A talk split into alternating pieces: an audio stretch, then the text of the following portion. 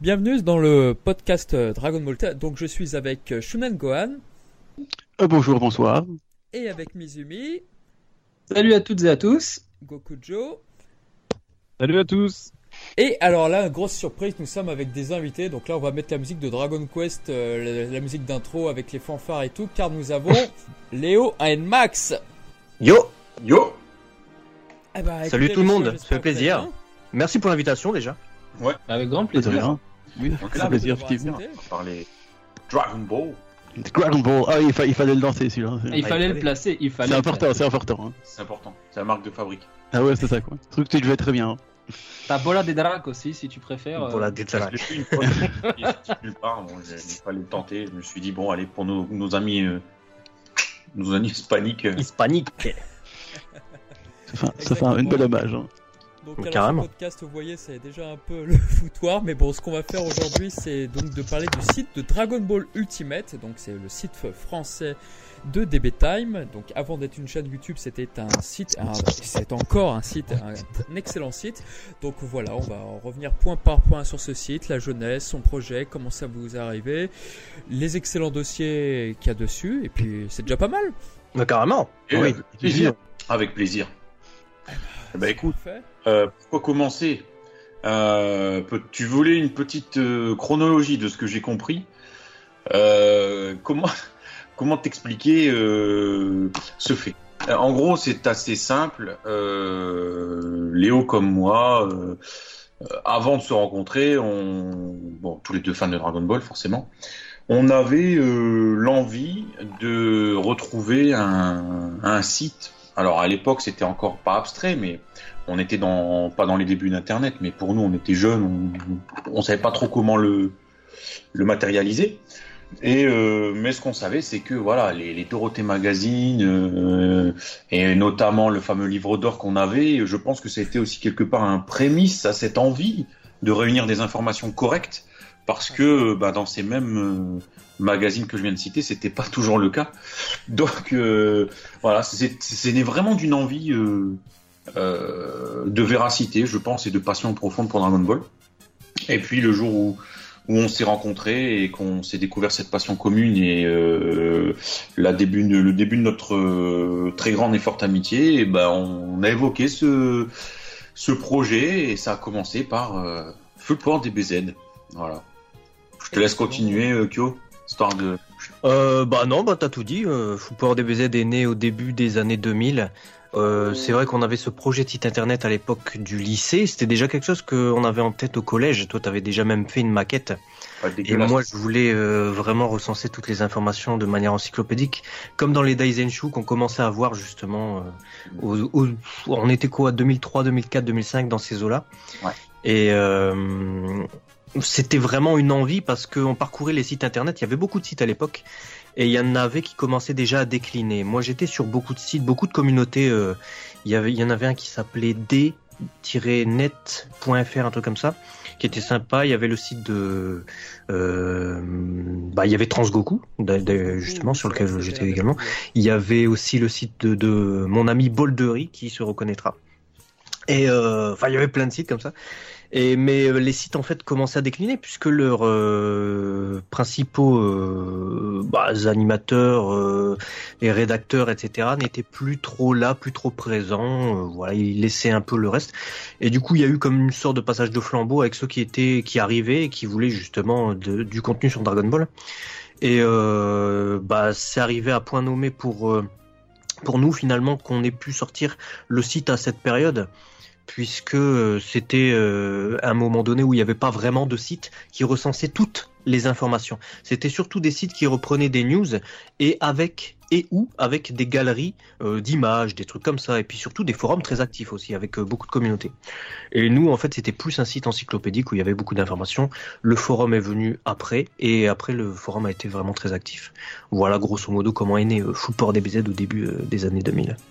Mais je me rappelle. Mais quelle belle histoire. Quand vous avez créé le site, justement, vous étiez le seul, justement, à prendre des informations sur les Daisenshu. Encore que, il y avait le dictionnaire. Il y avait des erreurs du- sur le dictionnaire en France. Je crois que l'âge Mhm. de panne, Mhm. c'était, c'était foiré, par exemple. Il y avait plein de choses. Et vous, vous repreniez pas ces erreurs, justement. Et vous étiez les premiers à parler des animateurs en dehors des sites américains. Mhm. Ouais, c'est vrai. euh, bah, on a, comme on parlait déjà japonais, euh, quand on s'est rencontrés déjà, on était au, lycée, Max et moi. Donc on, était, on s'est rencontrés en LV3 japonais. Voilà, pour pour tout dire. Donc on, s'est rencontrés en cours de japonais, tu vois.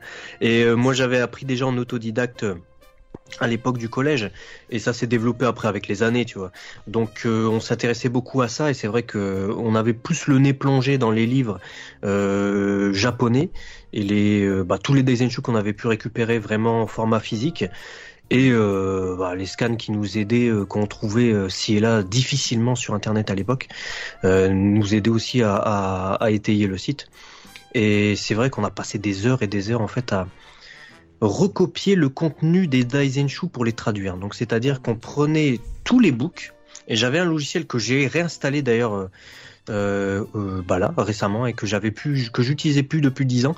C'est Dragon euh, je sais plus quoi, c'est un logiciel qui permet en fait de l'écriture automatique tout en parlant. C'est-à-dire tu là euh, je prononce des phrases et ben il va écrire exactement les mêmes phrases et ça m'a permis de d'écrire des pages et des pages et des pages du site beaucoup plus facilement. Bon après j'avais plus qu'à les corriger, tu vois. Mais euh, c'était beaucoup plus rapide que de tout taper à la main. Et euh, c'est vrai que quand je suis sur des BU, parfois que je rédige des articles, je me disais euh, comment j'ai fait pour écrire autant à l'époque. Je, je comprends pas parce Ah, qu'il y a, bah, tout il y a s'explique. tellement d'informations, dont pas mal de pages qui sont pas encore réapparues sur le site euh, début actuellement. Voilà. Et puis, Ouais, c'est euh, pratique ça comme, euh, comme, euh, comme programme, punaise. Oh, ouais. C'est Pas carrément. C'est super pratique comme logiciel. Et puis, euh, pour rebondir sur ce qu'il disait, euh, ce que tu disais justement sur euh, les erreurs corrigées ou sur les informations un peu plus rares. En fait, euh, après cet épisode justement où on est parti de la base, que sont les Daisenshu et qui regroupe euh, énormément d'informations, malheureusement méconnues pour euh, beaucoup en France, puisque seulement le Daisenshu 1, qui est le recueil d'illustrations d'Akira Toriyama, euh, était sorti euh, dans les, les boutiques, euh, les libraires. Donc, enfin, clairement, c'est pas ça qui allait aider à, la, la culture Dragon Ball. Et le Daisenshu 7, donc le grand dictionnaire, qui lui a été jonché de de- de- d'erreurs ci et en fait, c'est vraiment cette, cette fusion évolutive entre euh, la connaissance du japonais euh, euh, plus en parallèle, euh, bah faut le dire aussi, tu vieillis, tu as un pouvoir d'achat qui monte un petit peu plus que quand tu es plus jeune et que tu es au lycée. Ça nous a permis aussi de nouer de plus en plus de contacts avec le Japon et de fil en aiguille euh, d'importer aussi bah, tous les tous les books, les exciting guides et tous les, les qui existent. Et donc d'aller euh, fouiller et fouiner à la recherche d'informations méconnues euh, qui si tu trouvais pas les scans euh, qui n'existaient pas n'auraient jamais pu être diffusés. Donc c'est vraiment un- une évolution progressive en fait ceci entraîne cela qui entraîne cela qui entraîne ça qui entraîne ça et voilà c'est c'est une aventure riche et on est loin loin loin d'être encore euh, là où on veut euh, amener euh, des BU, ça c'est clair. C'est vrai qu'il y avait beaucoup de fantasmes dans, sur les forums, euh, sur les forums, sur les sites de Dragon Ball. Par exemple, on voyait souvent des chiffres de combat, celles et de 1 milliard, des trucs comme ça. Ah, ça. Et vous, vous, êtes- vous étiez les premiers justement euh, à dire attention à ces chiffres, c'est totalement bidon et tout. Et c'était super bien justement parce que tout était officiel. Enfin, tout l'est encore. Ouais, bah, on a toujours euh, mis un point d'honneur à vraiment. C'était en fait la base de, de nos décisions de, de faire un site internet. C'était qu'absolument toutes les informations qui étaient sur le site internet étaient officielles. Bon, évidemment, il y avait des dossiers. Et les dossiers, généralement, ce que ça reprend, c'est des informations officielles pour les condenser, alors qu'on les retrouve pas nécessairement dans les books. Euh, exemple, les âges des personnages, tu vois. Oui. Mais c'est basé que sur les dates qui sont données officiellement. Il n'y a, y a pas d'invention de date de naissance de tel personnage ou de tel autre personnage. Mais c'est sûr qu'il n'existe pas de book officiel où il y a le référencement de tous les âges des personnages. Donc il faut à chaque fois prendre les dates de naissance officielles qu'on a dans les books pour euh, bah, faire le calcul simple et en se basant exact, à exact- au plus près avec le manga par rapport au- à- aux âges donnés à un moment donné. Quoi. Vous avez fait aussi un terrible dossier, c'était sur les scooters et vous aviez mis justement les chiffres qui apparaissaient dans les jeux vidéo, sur euh, les les jeux sur Famicom et sur Super Famicom, euh, Sangoku Densetsu, je crois que c'était. Mhm. Euh, non, non, c'était un, c'était un très bon dossier. Bah, il y avait, il y avait ce site, il y avait un site japonais qui recensait euh, justement toutes les forces de combat apparaissant dans les jeux vidéo. Alors malheureusement, je sais plus comment ça s'appelle ce site japonais, mais c'est un site qui était consacré aux produits dérivés euh, des jeux vidéo, quoi. En fait, tous les jeux Famicom, Super Famicom, trucs comme ça. Mais vraiment, en fait, il retraçait l'histoire et des trucs comme ça. Et euh, justement, il y avait euh, des, des lignes sur euh, sur les forces de combat et tout ça. Et c'était c'était plutôt utile justement pour les pour les recenser, parce que à moins de jouer aux jeux vidéo et de se taper tous les jeux avec euh, refaire le scénario plusieurs fois pour revoir les forces de combat, c'était un peu plus compliqué. Pour l'animé, évidemment, il suffisait de regarder l'animé, sans- on les connaissait par cœur. Et pour le manga, c'est pareil, il suffisait de regarder le manga, on les connaissait par cœur. Plus les Daizenshu qui déjà, notamment le Daizenshu 7, étaient très euh, utiles et précis là-dessus. Et ça a permis notamment de populariser euh, bah, la, je veux pas dire la, vérac- la véracité, mais les informations officielles, euh, comme quoi les vraies forces de combat s'arrêtent à l'arc Namek. Tout à fait. Hmm. Après, il y avait eu un autre, euh, d'autres scans. Je crois que c'était chez Jump, je sais plus, où il y avait le potentiel de Mister Popo et d'autres. euh, Oui, j'ai vu celui-là, tiens. Oui, euh, le Weekly Shonen Jump. Et il y avait euh, Pardon. euh, aussi dans le V-Jump, il y avait les forces de, de Broly, on a pu Oui, oui, relever oui. Kula, on a pu Ah relever oui, plein- c'est d'autres. ouais, ouais. Oh, quelle saloperie c'était ça. Bah, ça oui, vient non, Le non. problème, du coup, ça, ça, ça a l'air officiel, mais ça l'est pas vraiment, toi. C'est. Bah, disons que c'est officiel dans le sens où c'est du produit officiel, mais après c'est pas considéré vraiment dans l'œuvre, tu vois. Parce que il me semblait que c'était un peu, c'était pas très juste en plus. Il y avait des trucs un peu bizarres. Bah, Il y, a- il y a des trucs très très étranges. Même dans le Weekly Shonen Jump, ils ont sorti des trucs étranges. Je sais même pas comment ils ont pu sortir ça, notamment la force de Mister Popo, tu vois. Je crois qu'elle dépassait de mémoire, elle devait dépasser Piccolo Daimao, ce qui n'a aucun sens, tu vois. Oui, il Mais, avait euh, estimé à plus de 800 unités. Je Ouais, c'est n'importe quoi. comment, comment est-ce possible? Ou alors, Doré, avec parmi Goku le Piccolo contre- t'es le plus fort euh, en potentiel, tu te dis non, ça devrait être non, logiquement. Hmm. Ouais, pas ça. Par contre, c'est euh, c'est vraiment ils insistent vraiment là-dessus sur le fait que ce soit Dolé le plus puissant. Bon après, euh, peut-être qu'il a comme lui il combat plus avec la force physique et la force brute. Voilà, c'est c'est différent. Sauzer il utilise plus son cerveau et ses techniques. Sauzer. Je t'ai fou. Occupe-toi du jeune garçon. Le. Coquin. La, la phrase française, la, la, la réplique française qui a popé Ah, au moment où tu l'as dite. C'est Depuis tout à l'heure, c'est ancré en nous cette VF. c'est Ah ouais.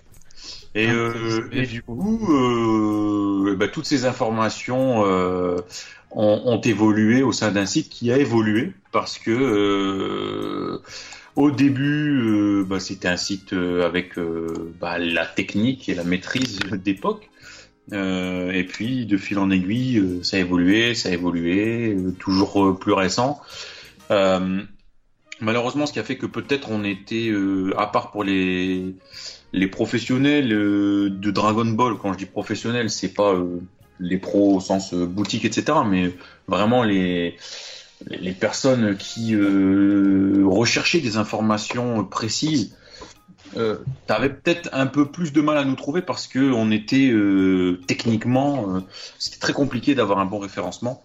C'était pas très bien et c'est WordPress qui a permis par la suite aussi lorsqu'on a décidé de faire une refonte totale euh, du site parce qu'on voulait quelque chose euh, qui, quand on arrivait sur le site, fasse très euh, pas encyclopédique à mort parce que aujourd'hui euh, les, les euh, en tant que tels, on a on a l'impression que c'est moins lu.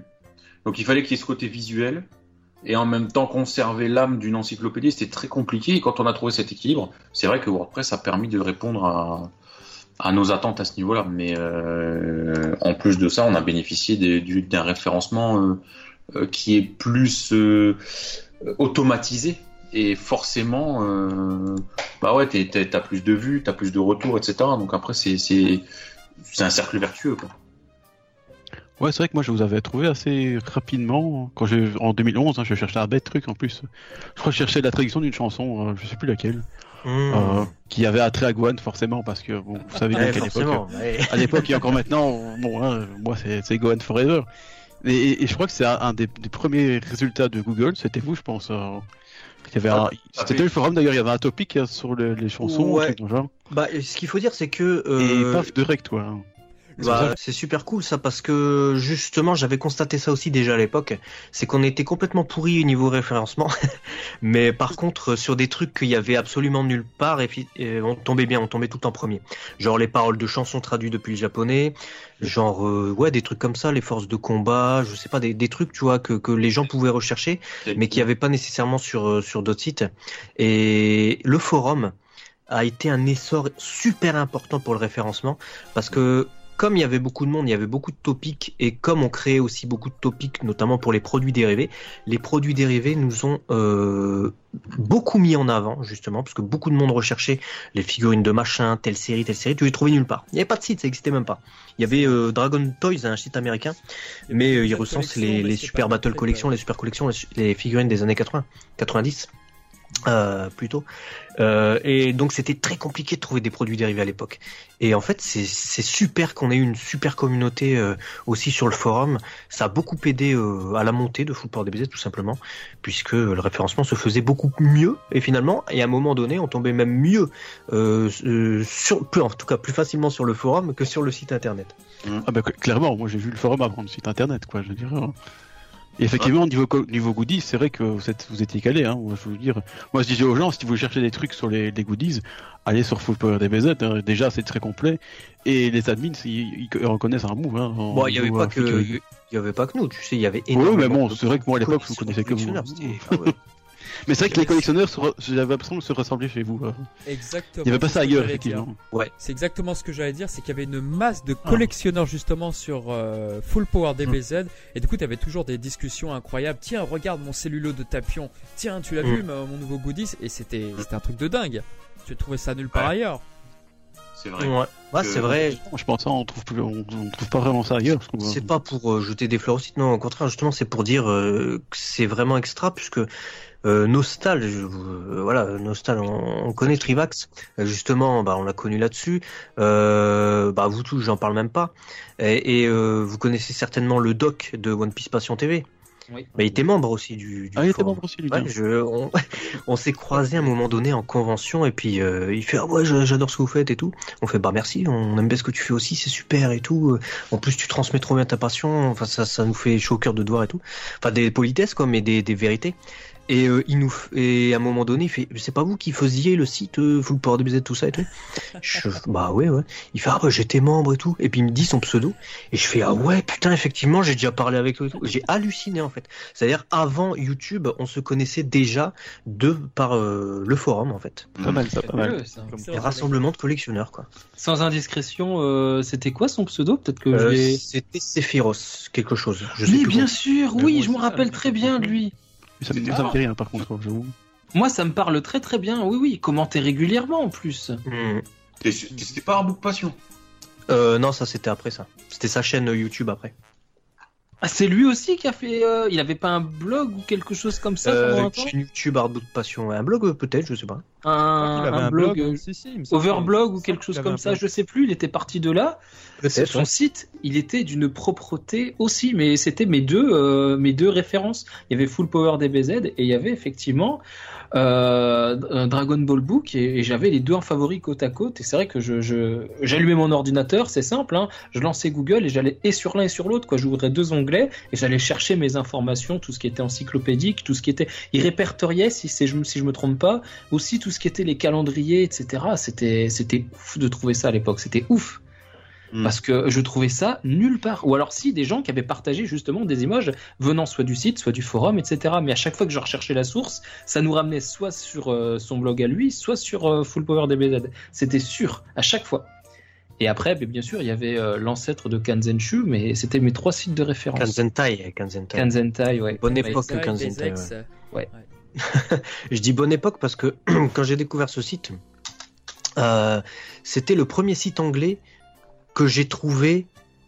Il n'était pas complet, mais il était, il avait le même état d'esprit que nous en fait. Oui. Et donc j'étais vraiment super content quand j'ai vu le site. Et je me suis dit, enfin un site anglophone qui raconte pas de la merde ou qui partage pas que des news. Tu vois, parce à un moment donné c'est bien, mais Ouais. et, et- et j'étais content en fait, je me rappelle de ça.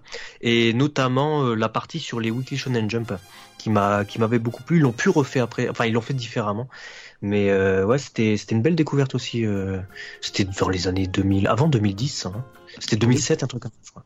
Ouais, je- Il y avait Daisex à 2004, l'époque, mais 2005, Daisex je ouais. suivais beaucoup moins parce que il y avait une, je pense qu'ils avaient un forum qui était très actif, c'est pour ça qu'ils ont tout fait, euh, qu'ils ont fusionné, qu'ils ont tout fait euh, dessus. Ouais, que je Mais, pensais, euh, euh, ce que j'allais dire, oui.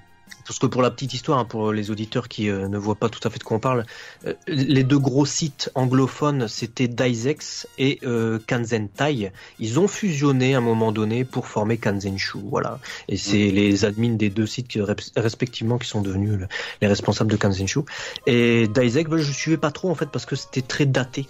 Autant dans le thème que dans euh, la façon de, de faire, tu vois, c'était un peu tu, dès que tu regardais une page, c'était des informations déjà qui dataient de 5-10 ans. Tu vois, tu- c'était des- Ouais.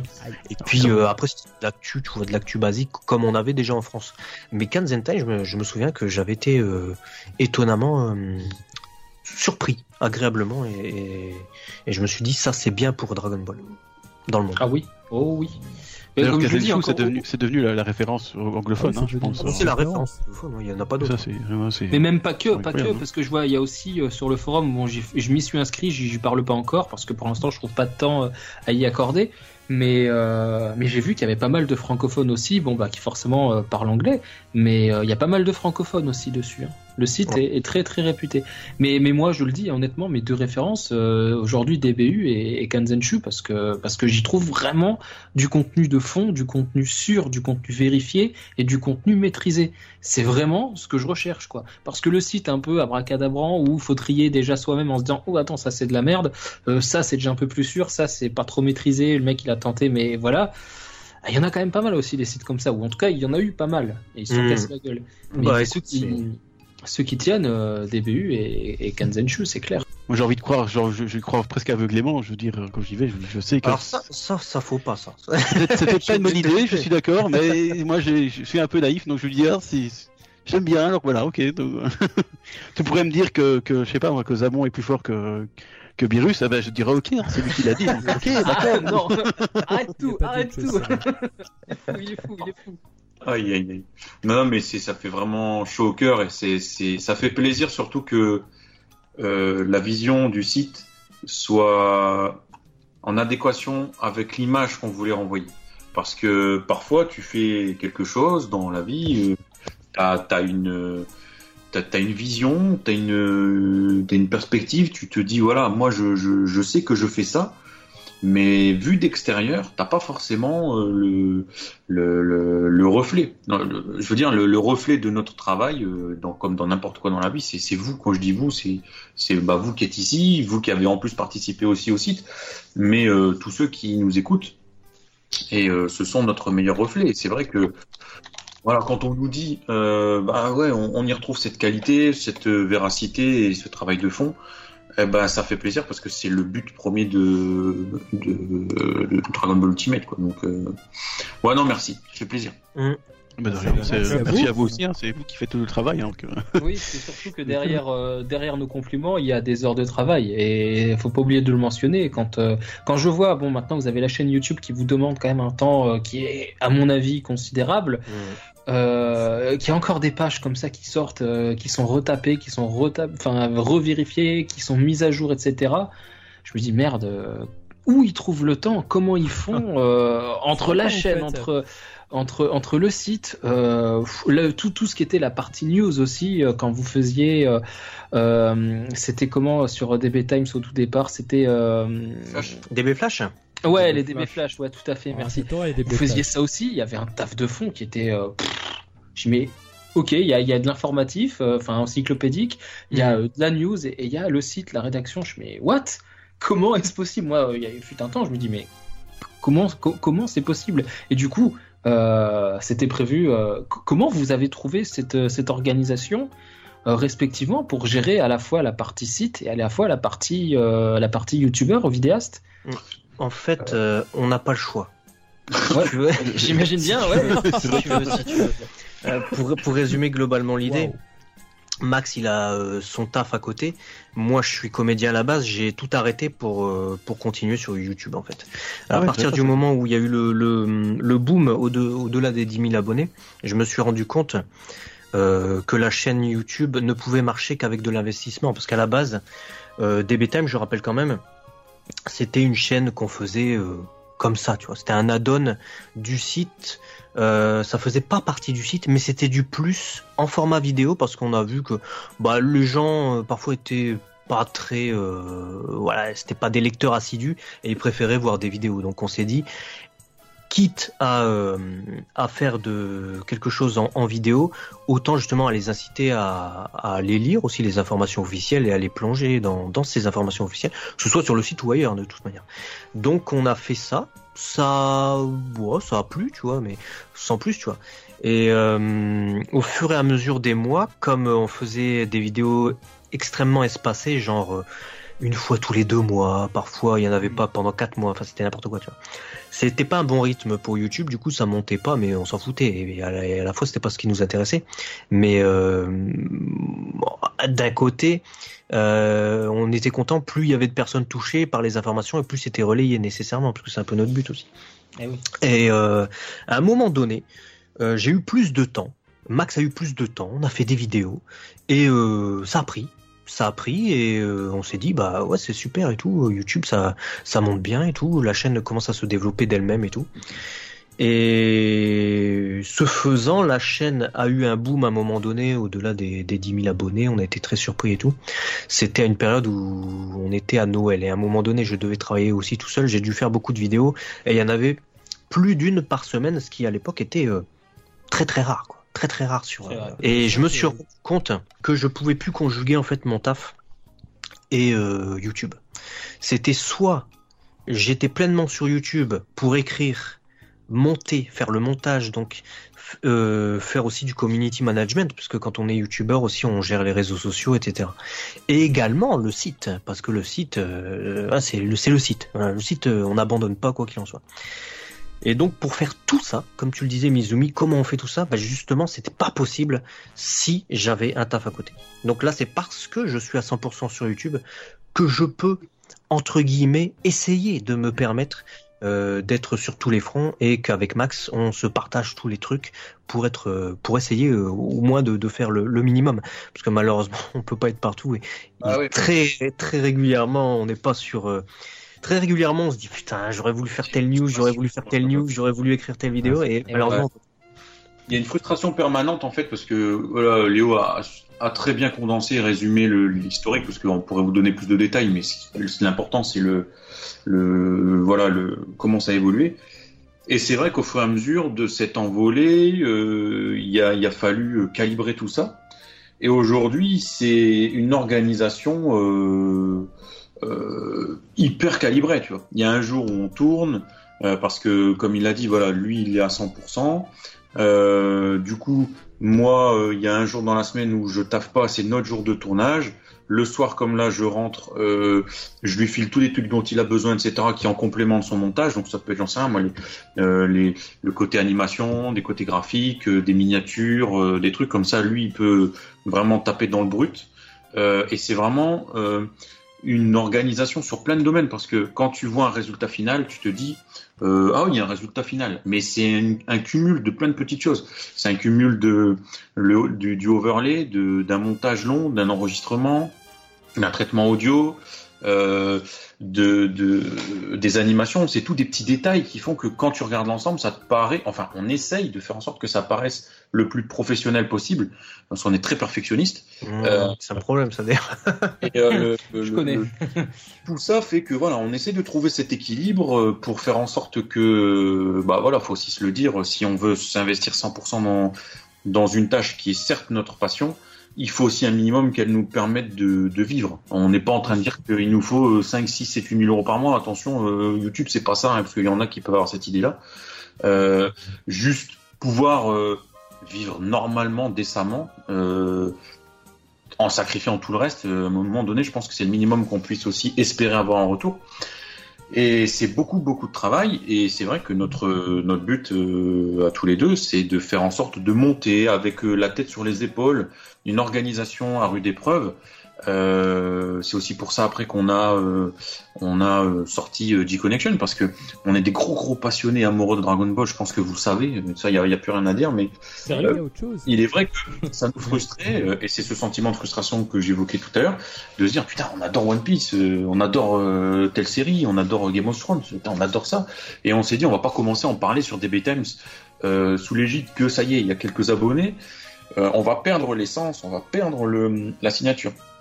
Donc on a recommencé à zéro sur une nouvelle chaîne euh, pour vraiment que ça soit la chaîne euh, de toutes nos passions, de l'entertainment au sens large, pour qu'elle prenne euh, son essor d'elle-même de son côté. Et l'idée, c'est ouais, c'est de, travailler d'arrache-pied sur tous les fronts, comme on peut, conjuguer moi mon boulot, ma vie privée, ses projets, Léo pareil de son côté, en espérant qu'un jour, bah, on puisse être en vivre tous les deux et correctement et pouvoir vous proposer beaucoup plus de choses parce que ça aussi c'est pareil. Encore une fois cette frustration, Léo le disait, ah on aurait aimé euh, parler de tel sujet, ah on aurait aimé faire telle vidéo. Mais il y a tellement de choses aujourd'hui à évoquer, euh, que ce soit sur DB Times, parce que Dragon Ball est un sujet riche, que ce soit sur G-Connection, qui est encore plus riche, puisque forcément ça touche tous les domaines. Tous les deux. Donc la nouvelle console, la nouvelle série, le nouveau film, euh, tel machin, ah on veut faire un sujet sur ça. Il y a plein de choses. Et c'est vrai que bah, si moi demain j'arrivais à me libérer, on, pourrait encore être moins frustré et proposer encore plus de choses. Donc oui, c'est un, travail qui, a vraiment... euh, c'est un travail, c'est vraiment un travail euh, qui certes est une passion, mais c'est un travail et qui évolue tous les jours et on, fait évoluer, euh, on, parle beaucoup tous les deux, on parle beaucoup, beaucoup, beaucoup pour euh, grandir, savoir comment on peut s'organiser toujours mieux, toujours plus rapidement, être plus efficace. euh, et, et ouais, je pense que notre complicité, notre amitié nous aide beaucoup aussi à, à, à trouver des solutions euh, avec beaucoup de synergie, je pense. C'est top ce que vous nous dites là, toute votre organisation. On croirait presque un, un emploi du temps de mangaka euh, débordé qui a pas le temps de dormir. Euh, C'est tellement ça. ça peut presque paraître ingrat parce que nous, derrière euh, toutes vos informations, votre site euh, qui est sublime, tout ça, on, on sait, on sent le travail qu'il y a derrière, mais la, forma- la formation maintenant, elle s'est démocratisée. Mhm. Quelqu'un de, je sais pas, lambda, c'est pas péjoratif, mais il va trouver l'information, il va dire ah ok, paf, il ferme la page et voilà, et il a peut-être pas conscience du gros taf derrière. Et euh, franchement, c'est YouTube. Franchement, je pense que c'est un, bon coup de pouce. Et on, les gens ont pris conscience vraiment de, de la qualité de votre travail. Et, et ça, c'est génial. Et j'ai une petite question là-dessus parce que moi, moi, je le trouve. Est-ce que vous pensez pas que vous êtes un peu hum, des précurseurs au niveau de YouTube, au niveau Dragon Ball? Parce que moi, j'ai l'impression que lorsque vous avez apporté vos connaissances, avant les autres vidéos où ça parlait Dragon Ball, ça m'intéressait pas vraiment, mais j'ai l'impression que le langage autour Dragon Ball, il a changé. Ça a été un peu plus pointilleux au niveau d'autres vidéos de, de tout le monde, hein, tout le monde et n'importe qui, hein, juste personne, mais euh, euh, tout le monde fait plus attention parce que maintenant il y a des B-Times et voilà, il y a, il y a de la qualité derrière et il faut assurer. Du Quoi. coup, Ouais. maintenant, les Macrons sur les, sur les lettres concernées, Mhm. euh, Goku, Oui, oui, toutes maintenant, on voit choses. vraiment tous ces petits trucs comme ça, les noms des animateurs qui sont un petit peu plus connus. On cite souvent Yamamuro, maintenant on va citer Sato. Nakatsuru et tant d'autres. Et tout ça, tout ça avant, c'était, euh, on, on voyait même parfois, oh, Toriyama il a fait l'animé, ou on voyait Ouais, des ouais, trucs ça, comme ça, je lisais ça il y a, il y a 10 ans. Oui, ça, mais ouais, mais, mais il y a encore pas si longtemps, Ça euh, avant que vous, vous soyez plus populaire sur YouTube, je me suis dit, mais je... il y a eu un avant et un après DB Time. Je rejoins complètement Gokujo sur le sujet, mais alors complètement. Bah écoutez, c'est super, mais vraiment super gratifiant ce que vous dites. Mm. Mais, euh, enfin, comment dire ça C'est si ça vous donne cette impression-là, dans le sens où euh, maintenant on connaît mieux Dragon Ball, on connaît mieux les informations officielles et il y a moins de bullshit en fait, je suis super content. C'est le principal, c'est juste ce qu'on veut en fait. La base vraiment de notre site Dragon Ball Ultimate, donc euh, euh, anciennement Full Power DBZ, c'est juste ça. C'est juste ça, c'est euh, que il- les, ces informations euh, voilà soient connues et que les gens arrêtent de dire n'importe quoi, qu'ils lisent à droite à gauche, tu vois des trucs euh, dans les Dorothée Magazine, genre Sangwan va au lycée Orange Star, euh, il rencontre je sais pas quoi et puis euh, il, est, il est plus fort que durant l'arc-en-ciel ou, ou des conneries, n'importe quoi. Mm. Ça c'est un exemple bateau, tu vois. Mais à partir du moment où il y a euh, une connaissance plus euh, comment dire ça, plus concordante avec l'œuvre originale et avec ce que le public japonais, euh, le, le grand public japonais sait, euh, nous ça nous va. C'est tout, tu vois. En fait, on était très, je pense, quand on a créé à la fois de, des des supports DBZ du coup et euh, DB Times, très euh, déçus que euh, malheureusement ce soit encore pas assez grand public euh, toutes les informations basiques euh, auxquelles ont accès, je veux dire, les Japonais. Les Japonais, ils lisent le manga, voilà, c'est Son Goku. Le personnage il s'appelle Son Goku, il s'appelle pas Sangoku. Il se transforme pas en super guerrier, ni en hyper guerrier, je suis désolé. Euh, Guerrier transcendantal. hein. Voilà. Oh, Juste guerriers. ça, tu vois, c'est basique, c'est des trucs de merde, mais c'est basique. Et juste ça, on voulait euh, dire, bah non, les mecs, euh, Dragon Ball, c'est ce manga-là, c'est pas le manga qu'ont inventé les versions françaises. Donc, si ça a permis, d'une quelconque manière, bah écoutez, c'est super, on est, on est content. Après, on sait pas nous-mêmes, mais euh, tant mieux, je veux dire. Hum. C'est toujours le, le reflet extérieur du, de, de, de ce qu'on fait. Et nous, on, on le fait tellement avec passion, avec, euh, euh, j'ai envie de dire, pas pureté, parce que je, on va pas tomber dans. Bah non, non, on n'est pas très Non. pur, surtout, surtout toi, avec les blagues de cul toutes les deux minutes. Les mouvements. Ça, ça même pas. Mais je veux dire, euh, sais, dans le sens où on, on- à la base, on on n'y cherche rien, tu vois. C'est pas une une information qui, au préalable, lorsqu'on a créé, qu'on a eu cette envie, elle n'avait pas un but lucratif particulier. Bah, surtout que ça, les couilles en fait. C'est-à-dire que Bah déjà, même aujourd'hui, on gagne pas de sous avec le site internet. hein. Il n'y a pas de pub. Vous regardez sur Dragon Ball Ultimate, vous allez sur Dragon Ball Ultimate. À l'heure où je parle, ça pourra changer peut-être dans le futur, j'en sais rien. hein. On sait pas comment il fait le truc. Mais on est l'un des rares sites internet. Il n'y a pas de pub ni de boutique sur le site. Euh, donc on gagne rien en fait avec le site Et internet. il, il coûte pas mal parce que, bon, pour certains d'entre vous étaient euh, présents, donc vous Mhm. avez des informations plus, plus internes sur le coup. Euh, ce qu'il faut savoir aussi, c'est que quand vous arrivez aujourd'hui sur Dragon Ball Ultimate, toute cette fluidité que vous avez, euh, le fait de pouvoir naviguer euh, dans une galerie d'images sur les news, de pouvoir avoir euh, les réseaux, d'avoir une galerie qui s'affiche rapidement et d'avoir un nombre de pages, et vous l'avez dit tout à l'heure, qui est aujourd'hui euh, pas incalculable, mais qui, qui, qui commence, qui se décuple, c'est un site qui est très lourd en, en gestion. Et un site très lourd fait que tu ne peux plus te satisfaire d'un hébergement euh, mutualisé qui te coûte euh, 20 euros par an. C'est impossible. Ton site, il ne tourne pas.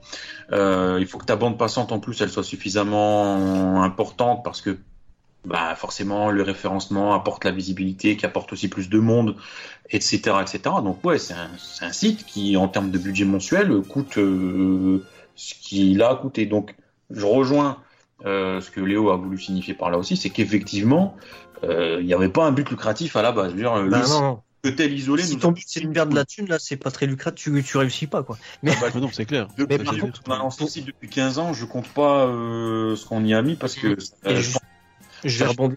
Je vais rebondir là-dessus justement. La merci YouTube, tu vois, parce que ça a permis moi justement de bah de, de continuer à, à, être, à être à 100%. Tu vois, le fait que s'investisse comme ça, ça permet de monter sur YouTube et du coup YouTube de dégager également des revenus. Donc déjà ça merci Euh, et aussi merci à tous ceux qui nous ont aidés à un moment donné aussi sur Power DBZ dans les moments très difficiles. On n'oublie pas et moi je suis quelqu'un et je pense que Max est pareil. J'oublie jamais. Donc c'est-à-dire les bons trucs je les oublie pas. Les mauvais trucs, je les oublie pas non plus. Et honnêtement, tous ceux qui nous ont aidés à un moment donné, on était dans la merde, on était étudiants. Il y a YouTube, euh, on n'y était pas. YouTube même, je sais même pas si ça existait, mais si ça existait, il y avait pas de. Les YouTubeurs gagnaient pas d'argent. Cyprien, tout ça, ils débutaient, faisaient les, les vidéos sans, sans pas comme aujourd'hui où les jeunes débutent et se disent ouais je vais gagner de l'argent avec YouTube. Vraiment comme ça pour déconner. Euh, et euh, bah nous c'était pareil, on était dans la merde. Et il y a des gens qui nous ont aidés, qui ont cru en Full Power DBZ, qui ont cru en Dragon Ball Ultimate. Mhm. Et toutes ces personnes, et, et vous savez très bien de qui je parle, je vous remercie tous. Et même ceux qui écoutent ce podcast et qui euh, voilà qui s'attendaient pas nécessairement à ce qu'on parle de ça, euh, n'oubliez pas qu'on n'oublie pas et voilà c'est juste merci. Je ne peux que partager. Je, je n'ai rien à rajouter si ce n'est dire merci du fond du cœur. Et moi, j'ajouterais que c'est une excellente euh, mentalité. Et là, euh, je m'incline. Il n'y a pas d'autre. euh, Non, c'est cool, c'est cool, c'est cool. Clairement. En fait, si je comprends bien, DBU, c'est l'aboutissement d'un gros Genki Dama, quoi. L'énergie de tout le monde. Et... C'est Ouais, c'est ça. ça. Ouais, c'est ça, c'est c'est à la base de c'est c'est une envie, c'est un, une, une création artistique qui, qui se base sur la passion et qui et c'est cette même passion qui a rassemblé les gens et c'est ces gens passionnés qui ont voulu soutenir d'autres passionnés. Et c'est aujourd'hui encore le chemin qu'on veut prendre et qui sera, je pense, toujours une ligne conductrice et je pense un fil rouge pour nous parce que la passion euh, au sens large c'est quelque chose de super important. Euh, autant pour Léo que moi, je sais que je peux parler euh, pour lui à ce niveau-là. Et je pense que bah, DB, on est le reflet profond, euh, textuel, visuel. DB Times, on est le reflet, euh, on est devenu le reflet euh, vivant parce que c'est plus vivant, c'est c'est nous qui, qui sommes euh, en, en action et Dans le sens où on nous voit, tout ça, on, a interagi- on interagit plus facilement, on va dire plutôt. Voilà, donc c'est c'est vraiment c'est une passion vivante et, et cette passion vivante, on le voit euh, à force de à force d'abonnés, à force de, de fans, de commentaires, etc. On voit que c'est une passion qui fait vivre. euh, quand je dis vivre, euh, qui voilà, qui qui est le feu de beaucoup de personnes. Encore aujourd'hui, je suis, je le sais, mais je suis toujours étonné de voir la force de Dragon Ball au- au- dans le monde. Ouais. Euh, je- j'ai été le premier à être touché de voir, euh, même lorsque euh, au Mexique, tu avais des rassemblements juste euh, magnifiques de fans qui, euh, dans ces moments-là, euh, Ah oui, étaient tous euh, à fond derrière Goku lors de son combat contre Jiren et, et tous- tous les problèmes euh, pendant l'espace de 20 minutes, on les oublie. Euh, je suis pas sûr qu'il y ait beaucoup d'œuvres sur cette terre qui euh, pourraient donner naissance à ce genre de, de petits miracles parce que clairement quand tu vois la, la, la société, quand tu vois la, la terre qui est quand même corrompue sur certaines choses, faut dire les choses. Euh, c'est des petits miracles d'avoir des petites boules d'oxygène comme ça qui, le temps d'un instant, euh, t'as tout le monde qui est ensemble. C'est un peu comme la Coupe du Monde, tu vois. La. France a gagné pendant le vrai. temps de quelques jours. Tout le monde était copain avec tout le monde. Il n'y avait plus aucun problème. Et c'est des moments précieux euh, qui peuvent passer comme ça, euh, inaperçus, à l'as, etc. Mais c'est des moments qu'il faut retenir. Et, et aujourd'hui, effectivement, euh, cette passion, eh ben, on, essaye de l'exploiter euh, avec euh, G-Connection parce qu'il y a Dragon Ball, mais on en a plein des passions. Et c'est super important la passion. Et c'est aussi, je pense, ce qui fait qu'on veut rester le plus euh, le plus accessible possible, comme on peut bien sûr, et le plus humble parce que en fait, on n'a jamais, euh, contrairement à ce que certains pourraient peut-être croire, parce que maintenant on a 128 000 abonnés sur DB Times, C'est pas mal, hein. On n'a jamais cherché la lumière en fait. On cherche, enfin, sais pas, euh, c'était pas un but en fait. Notre but c'était pas de dire, oh, on va faire une chaîne YouTube pour être dans la lumière, on va être célèbre. En fait, on- Bah surtout pas, parce qu'à la base, en plus, la chaîne YouTube a été lancée sans facecam. Et, et même, Oui. je vais vous dire un truc, une anecdote assez très, enfin plutôt personnelle. Quand je sors, je vous jure, je fais en sorte qu'on me reconnaisse pas. Ouais? Sérieux? Ouais. Mais non, mais je, je suis pas. je- moi, je suis quelqu'un. J'aime pas les mondanités. J'aime pas quand il y a trop de monde ou des trucs comme ça. Alors, ça peut paraître paradoxal ou contradictoire. Tu vois. Je suis quelqu'un de plutôt discret et je pense que voilà, euh, Max aussi aimerait bien être tranquille ou des trucs comme ça. Donc non, la lumière, ça nous attire pas du tout. Je... Comment, comment et pourquoi on a fait du facecam? D'ailleurs je, je me demande bien. Ah, c'était pour les prédictions de Baba à la base. Et c'est un format qu'on n'a pu, pas pu lancer tout de suite. On voulait faire ça en fait sur fond vert et, et c'était un gros truc qu'on avait. C'était qu'au tout début de DB Times, on voulait faire un- une sorte de journal télévisé, euh, un peu à l'américaine avec un fond vert, des, des conneries comme ça. Et euh, ça. Le DB Flash, on n'a pas fin. pu le faire comme comme ça, donc on a gardé le format euh, en off. Et du coup, on s'est dit, on s'est rabattu sur un autre format. On s'est dit, ouais, on va le faire en face cam et des trucs comme ça. Et euh, du coup, on a commencé le face cam peu avant que ça débute ce format, je crois. Mais euh, ouais, c'était pas du tout une envie à la base de. Mais bon. ce que vous voyez en vidéo, sincèrement, et ça, ça c'est, c'est ce qu'on veut vraiment. Euh, Ceux, les gars que vous voyez en vidéo, ce détachement et ce, cette, euh, ce côté bon enfant et un peu du, du sérieux dans du nimp et du nimp dans du sérieux, voilà, c'est euh, l'univers un peu. Je pense qu'on a grandi à bonne école, hein, Kira Toriyama, c'est ça. Et ben, on est pareil en vrai. En. C'est les, mêmes, tu vois. On, joue. Quand tu recherches pas la lumière, tu t'en fous de jouer un rôle et d'être celui que tu n'es pas juste parce que en étant quelqu'un d'autre, t'attirerais plus euh, tel monde, tel machin. On s'en fout en fait. Nous, on reste naturel, on a notre complicité à l'écran et la passion avant tout. Et un jour à la fois en fait. Voilà. On peut le confirmer. Hein. Ouais, ouais. D'ailleurs, moi, fois où je vous ai vu euh, deux Ouais, fois voilà. de suite peut-être, mais je pense que je suis pas le seul. On peut vraiment le confirmer. hein. Au, Oui. au naturel, Oui, euh, c'est la même chose, clair. quoi. Je veux dire, en IRL, il y a vraiment pas de. Ah ouais, bon, on, on les a vus à la Medinasia il y a, bah, il y a- en mars là. Et bientôt un an. Hein. Et d'ailleurs, euh, merci, merci euh, Ah, à vous loupé. parce que Ouais, bah ouais, bah ouais. de, de nous sauver le coup parce que pour les auditeurs, sachez que quand on été à la Médinasia, on a été invité. On avait eu la chance d'être invité et il se déroulait euh, des masterclass, masterclass qui nous permettaient, euh, en étant un comité restreint, 40-50 personnes, de pouvoir rencontrer Masaki Sato, Katsuyoshi Nakatsuru, qui sont deux grands animateurs de Dragon Ball. Et de ce fait, nous, comme on était là invités pour des dédicaces, euh, c'était compliqué. Il a fallu vraiment organiser à mort notre présence là-bas, euh, autant pour les organisateurs de la Médinasia que pour vous, euh, fans, que euh, pour nous aussi nous permettre un minimum de profiter de cette chance d'avoir ces deux grands artistes et artisans de Dragon Ball. On ne pouvait pas euh, passer à côté de ces masterclass, mais ils ne faisaient pas de dédicace pendant ces masterclass. Donc on s'est dit, ah ouais, donc il faut faire la queue. On pensait que par rapport à notre organisation hyper serrée, on aurait peut-être pu avoir un autographe euh, entre eux euh, à la fin ou je sais pas quoi, en, voilà, en tant qu'invité, mais pas du tout. Et du coup, bah, Mizu, euh, euh, Tingoran, etc. Vous nous avez permis euh, de passer avec vous, vous qui étiez là depuis un moment. Euh, pas on est un peu passé devant beaucoup Ah oui, on était là depuis 23 heures, je pense, un truc du genre. donc on est un peu Ah passé ouais devant beaucoup de personnes et grâce à vous, euh, sincèrement, on, on vous remercie et on voulait vous le dire aussi oralement du fond du cœur, merci parce que on ne sait pas si on aurait pu avoir le temps de faire les deux queues et d'avoir ces deux autographes.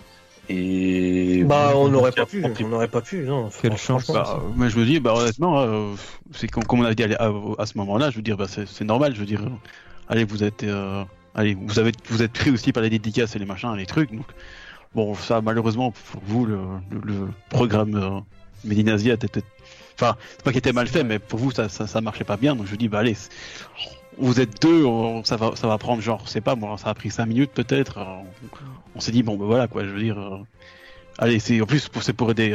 On, on se connaît un peu, je pense. On, on s'apprécie et tout. Je dis bah attends, allez. hein. Une fois encore, hein, j'ai envie de dire, la passion réunit euh, les, bons esprits et le temps de 5 minutes, euh, la, passion se partage. Ils ont très bien compris que sans ça, bah, vous passiez pas et, que c'était le choix soit l'un soit l'autre.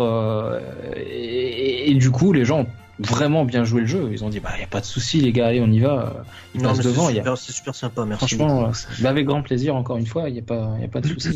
Question tout à l'heure, vous avez fait une telle deux belles vidéos sur Sato et Nakatsuru justement, et euh, c'est ce qui nous avait mis la puce à l'oreille justement pour la Madinasia à l'époque. On se doutait que vous étiez au courant de quelque chose. J'avoue que Mm. oui. Bah, je vais vous dire maintenant, il y, a, il y a prescription, donc on peut vous dire un peu.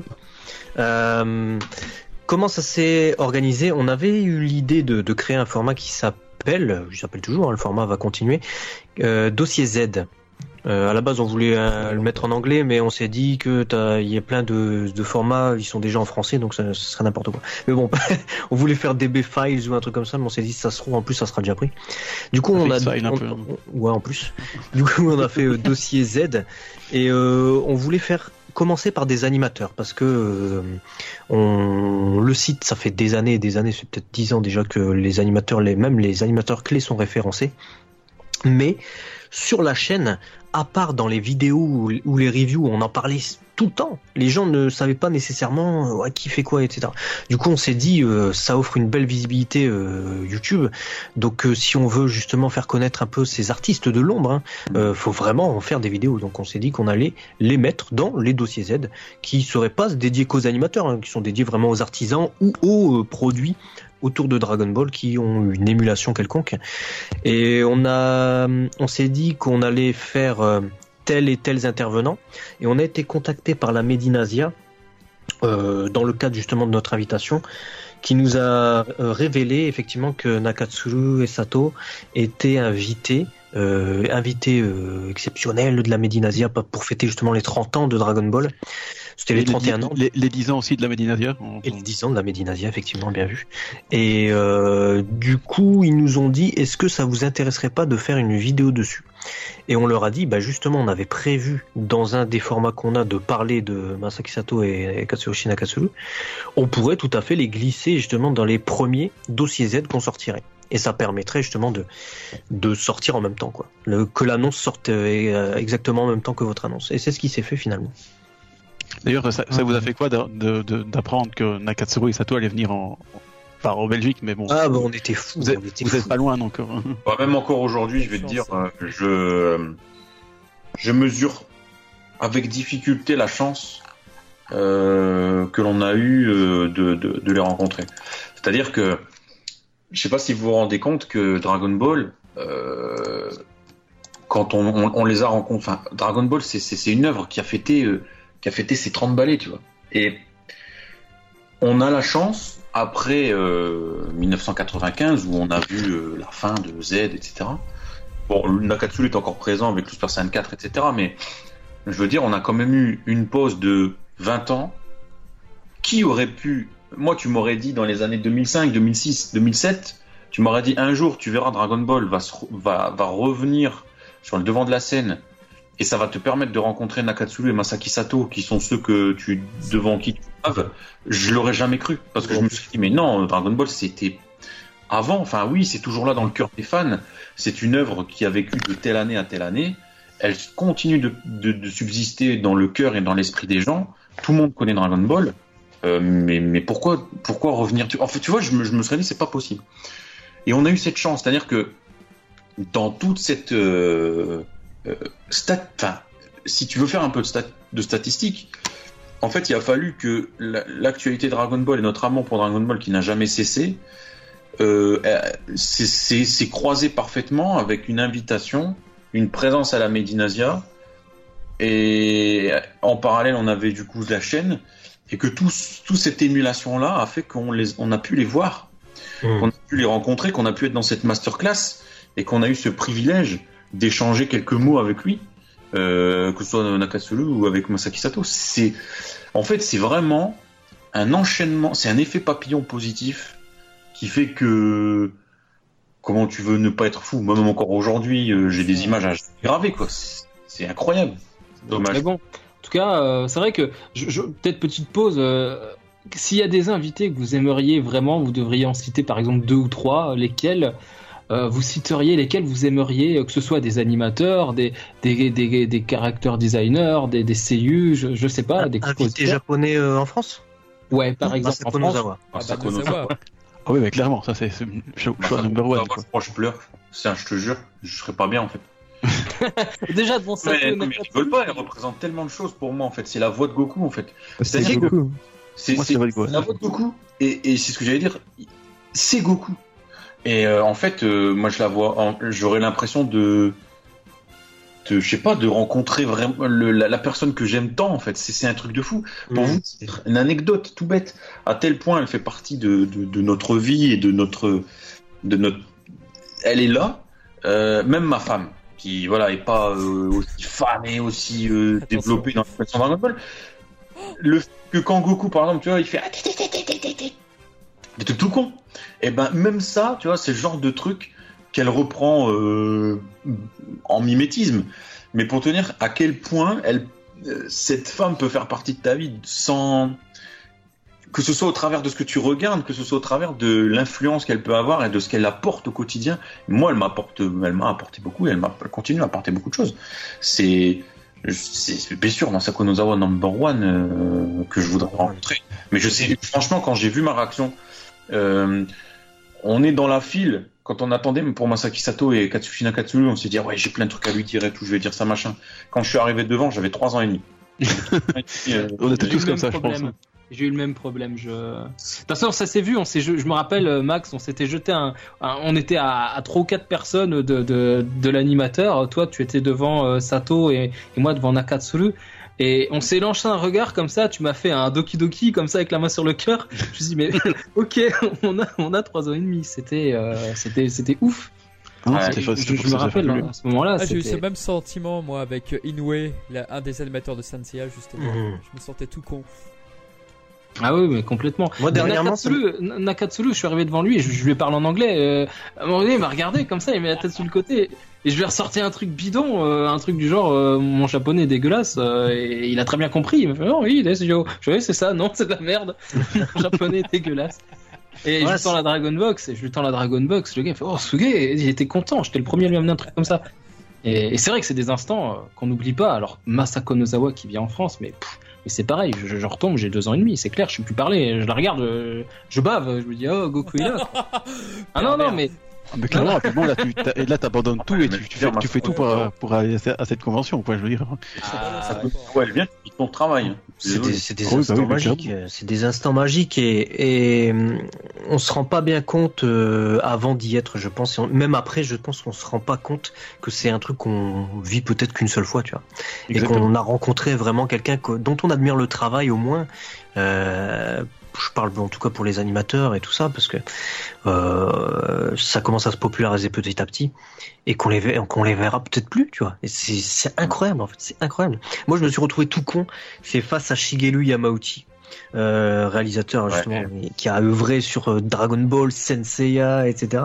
Oui, gros J'allais y venir là-dessus. Qu'est-ce qui se passe Ouais. avec euh, parce que je le chef otaku devait sortir une vidéo, ça ne s'est pas fait. Vous aussi Oh si, ça va se faire.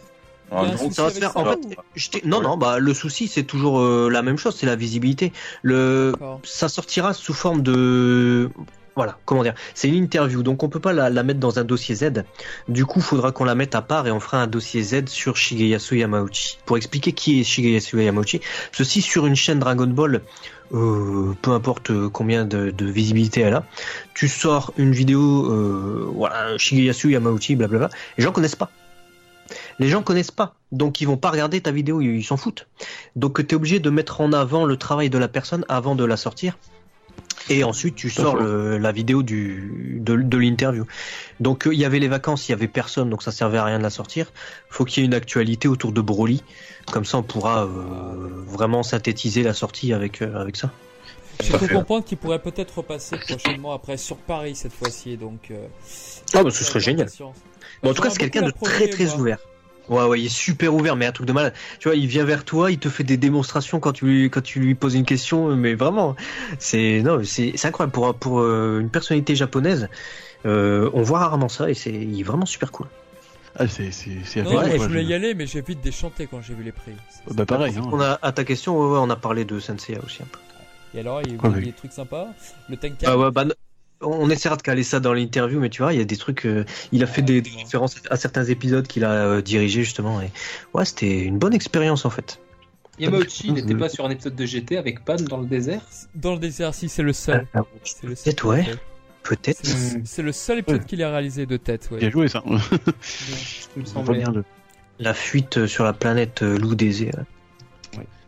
Je me rappelle Anagramme de interview, c'était sur de Yamauchi sur l'un des livres. C'était Akira Toriyama, le dieu du manga. Et il avait fait savoir que Dragon Ball Kai, il ne comprenait pas l'intérêt. Et ce qui est assez non, rare pour un japonais, justement, quelqu'un de si Ouais. cru.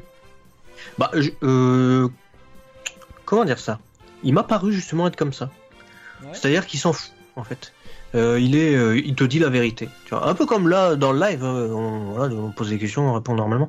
Il n'y a pas de, de retenue et, et c'est vrai que comme tu le dis, c'est un peu surprenant pour une personnalité japonaise. Où souvent les Japonais, ils vont pas contredire ou, ou comment dire euh, risquer un, fait. pot- un potentiel euh, Oui, il a pas de euh, conflit, quoi, parce qu'ils pas ça.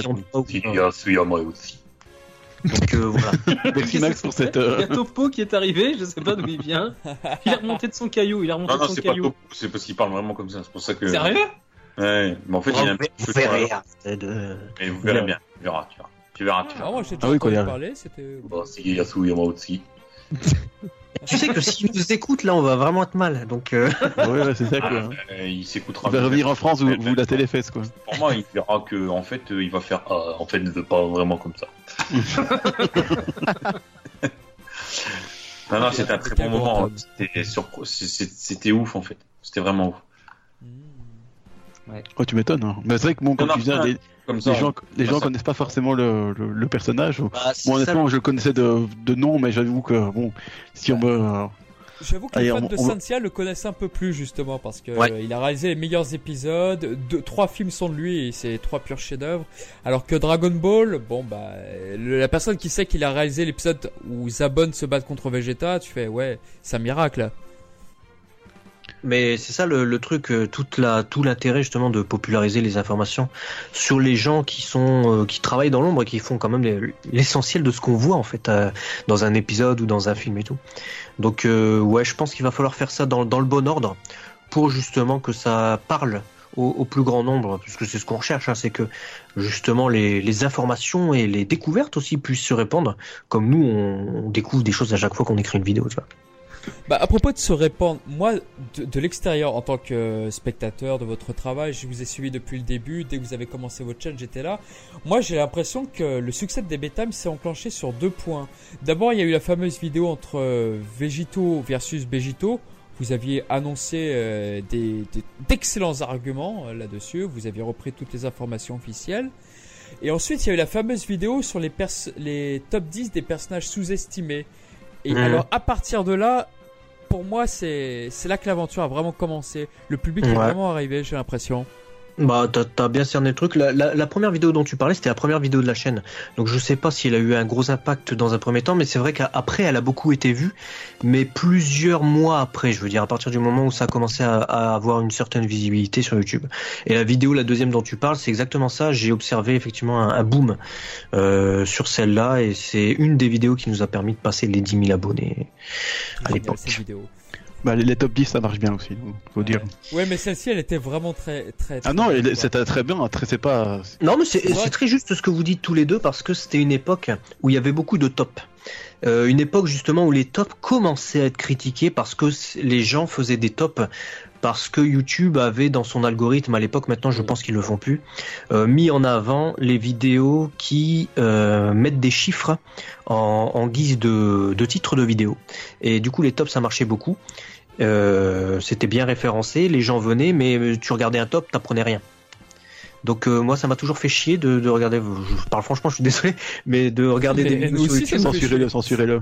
et t'appuies sur euh, sur la vidéo et puis on te fait ouais donc euh, alors en numéro 1 je mets ceci parce que ou alors soit il te donne son avis tu t'en fous soit il te dit euh, des évidences donc je voulais que sur DB Times on ait euh, des tops au sein des DB Times au début ils disaient au, au sein des DB Times maintenant c'est un format à part parce qu'il y a plusieurs types de tops donc on veut pas trop tout mélanger mais je voulais que tu regardes un top c'est comme si tu regardais un DB Times t'apprends des trucs c'est c'est obligé Non, mais c'est vrai que c'était génial. je voulais absolument, sinon pas, ça n'a pas d'intérêt. Sinon, ça n'avait pas d'intérêt. Donc, Ce qui était euh, génial, c'était d'avoir casé le Xiaodu du futur. Moi, je suis le seul devant j'ai fait. Mais putain, mais il a raison, on le voit que sur une seule case. Ouais. C'est génial. Enfin, une seule Mais- case euh, dans le TV spécial. Cette première vidéo, même si on apprend des, des trucs, elle partait plus d'un délire. Je me rappelle le, le top sur les persos. euh, bah, je crois que c'est le DB top le plus euh, what the fuck un peu quand même. Oh, Mais euh, ouais, c'est c'est pas ma vidéo préférée, mais c'est vrai qu'elle est, elle est drôle avec le, le recul, j'imagine.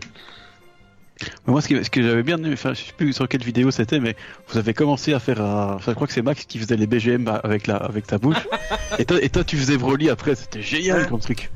Ah, et en plus, c'était super fidèle et tout, mais moi j'étais là. mais Si c'était génial, mais en tout cas, euh, Ah non, moi j'ai adoré, c'est dire, c'était, c'était Ah, super bien fait. C'est Max. à l'ancienne. C'est à l'ancienne. Ah, et les BGM, on les reconnaissait vraiment, et puis la voix de Broly, on la reconnaissait vraiment. Je veux dire, c'est, c'est- franchement, c'était. Pour l'anecdote, je vous dis que je suis allé demander à, à pas mal de monde, mais il y a eu une, un remaster là avec Broly, qui sait qui... Shimada, il a fait quoi Pourquoi? Il y a eu un jeu, il y a eu quelque chose qui, d'où il a pu extraire la voix. J'ai vraiment pris euh, ta voix pour celle de Shimada, pour le, le seiyuu de Broly. C'est gentil. non, mais, et, ça- et sincèrement, je me dis, mais il y a eu un truc, il y a eu quelque chose, c'est quoi? Il y, a, il y a un buzz sur YouTube, le gars a été interviewé et quelqu'un lui a demandé de sortir une réplique et il a fait celle-là. Et Non, non. en fait, non, non. Mais non, Non, mais c'est c'est le. Shimada en fait. hein. Ouais, non, ça fait partie de nos, c'était de, de- de- une part de notre passion aussi. euh, le doublage, euh, ça a commencé effectivement. euh, Il y, a, il y a eu des, il y a eu des petites créations artistiques en impro et on a, Death Note, Death Note. on a- Non, mais tu rigoles, mais Death Note, euh, c'était une. En fait, ce qui s'est passé, c'est qu'à l'époque, euh, et c'était nos premiers délires, euh, en parallèle justement de la création de Super DBZ, c'est que on a toujours aimé donner euh, une voix à, des persos, voilà, donner vie en fait à, des persos qui sont liés à notre passion. Et au début, les, premiers délires qu'on avait, c'était Senseiya en fait. On avait un vieux micro de bureau à 5 balles là, les trucs. euh, ouais, ouais, je- j'en ai eu comme ça, des, C'est- des, des vieux et on- trucs moisis. je me rappelle euh, de la musique sur l'ordinateur et on partait dans, dans l'imaginaire euh, avec tous les tous les chevaliers en gros, tous les saints. Et puis euh, chaque perso avait forcément sa voix et son, son caractère et son, son personnage. Et c'est ça qui nous a énormément à l'époque entraîné et notre voix euh, pendant toutes ces années où on a fait ces conneries là, ou après on a fait du, on a voulu poser la voix sur des images. Euh, bah en fait on, elle a, on a commencé on était plus jeune donc en fait elle a mûri, elle a, elle a évolué avec euh, notre notre doublage en parallèle. Mm. Et on a essayé de la, de la travailler de, de, de plus en plus. Donc ça reste encore. Quelquefois, ça nous manque. hein. On va, on va avoir un passage euh, de, de, de jeu vidéo où on va avoir un extrait, on, on va avoir envie de mettre mute et, Et de doubler dessus. Ouais. Ouais, des fois vous faites ça, c'est génial. et ça Je reste. pense que vous devriez faire ça plus souvent, peut-être dans des vidéos. Justement, Bah, ouais, je suis d'accord. Il y a, y une, euh, c'est pas l'envie qui nous manque honnêtement, mais il y a, il y a juste une problématique à ça, c'est les droits d'auteur. C'est pas Et. Il s'est passé une époque justement, on parlait de Death Note. Euh, nous, on a commencé justement ces, ces conneries, hein, parce que c'était n'importe quoi. C'était vraiment le micro 5 balles avec l'enregistreur sur euh, notre ordinateur, et puis on, on se faisait des fichiers audio finalement. Tu vois, comme euh, là, le podcast est enregistré en fichier audio, et ben nous, en fait, on enregistrait euh, des trucs. Euh, c'était pas des interviews, c'était pas intéressant, c'était juste des délires entre nous deux.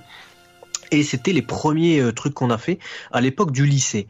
Et ensuite, comme il a dit, on a posé notre voix sur des images. Et le premier animé, je crois, sur lequel on a fait ça, c'était Death Note. Et on avait EP les vidéos euh, sur Dailymotion à l'époque. Et euh, ça marchait pas trop mal hein, pour l'époque, euh, par rapport au nombre de, personnes qu'il y avait sur ce genre de plateforme.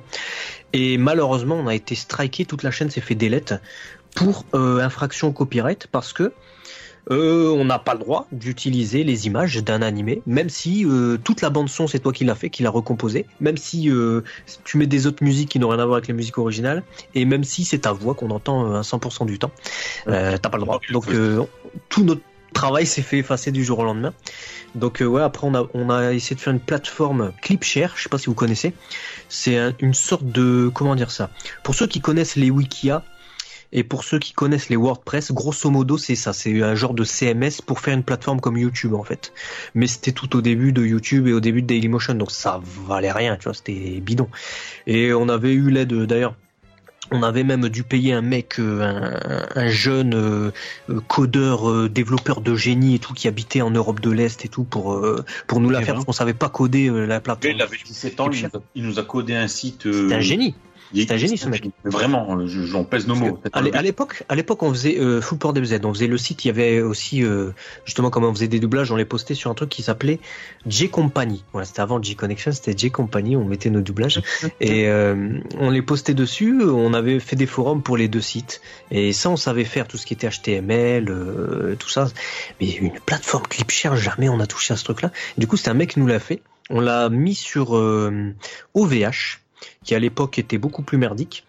Et euh, un jour, euh, parce que nous on est habitué, on va on va pas se mentir, on est habitué à un autre hébergeur, celui où DBZ était pendant 10 ans. Et cet, hé- cet hébergeur là, si tu payais pas une facture, euh, euh, enfin si t'avais pas les fonds pour payer ta facture, ils attendaient un mois, tu vois, tranquille. Ils attendaient un mois, ils disaient bon ok t'as un mois et puis tu payes ta facture. Après bon si au bout d'un mois c'est pas payé, ton site il est mort, tu vois, on l'efface de nos serveurs mais euh, enfin je crois un mois ou 15 jours je sais plus. Et mais t'avais un, un bon délai. Et En là fait, OVH c'était OVH c'était six jours je crois. Et on était parti en vacances. Et donc moi j'étais dans à l'étranger. Donc euh, j'avais pas le, le moyen de, de voir le, mon courrier mes mails tous les trucs comme ça. Donc c'était impossible. À l'étranger euh, c'était à l'époque hein, c'était pas comme aujourd'hui. Et surtout j'étais un peu coupé du monde et euh, toi t'avais pas pu avoir les trucs non plus et on savait pas aussi que, le délai était si court du coup ça s'est pas réglé dans les six jours et du coup ils nous ont délette la plateforme Clipshare sur laquelle on avait ré-EP absolument tous nos épisodes de Death Note et toutes nos nouvelles parodies qu'on avait fait et on a abandonné. À ce moment-là, on s'est dit c'est plus la peine. On nous délète notre Dailymotion pour truc de copyright, on se casse le cul, on se saigne à faire une plateforme euh, où on up nos trucs, notre propre plateforme en plus. Et là, c'est carrément l'hébergeur qui nous délète le truc. Donc on s'est dit vas-y, on arrête. Et euh, on en a plus fait. Et euh, on sait que sur YouTube, même ceux qui font des parodies sont régulièrement emmerdés par les ayants droit. Tu vois, dès que tu fais du, du détournement, dans le sens où tu prends une vidéo et puis tu doubles dessus, souvent t'as les ayants droit, euh, que ce soit euh, français, américain, anglais, qui ou, ou, euh, japonais qui te tombent dessus et qui te disent bah vous avez pas le droit d'utiliser ça euh, et voilà. Donc euh, le doublage c'est un peu compliqué, voilà.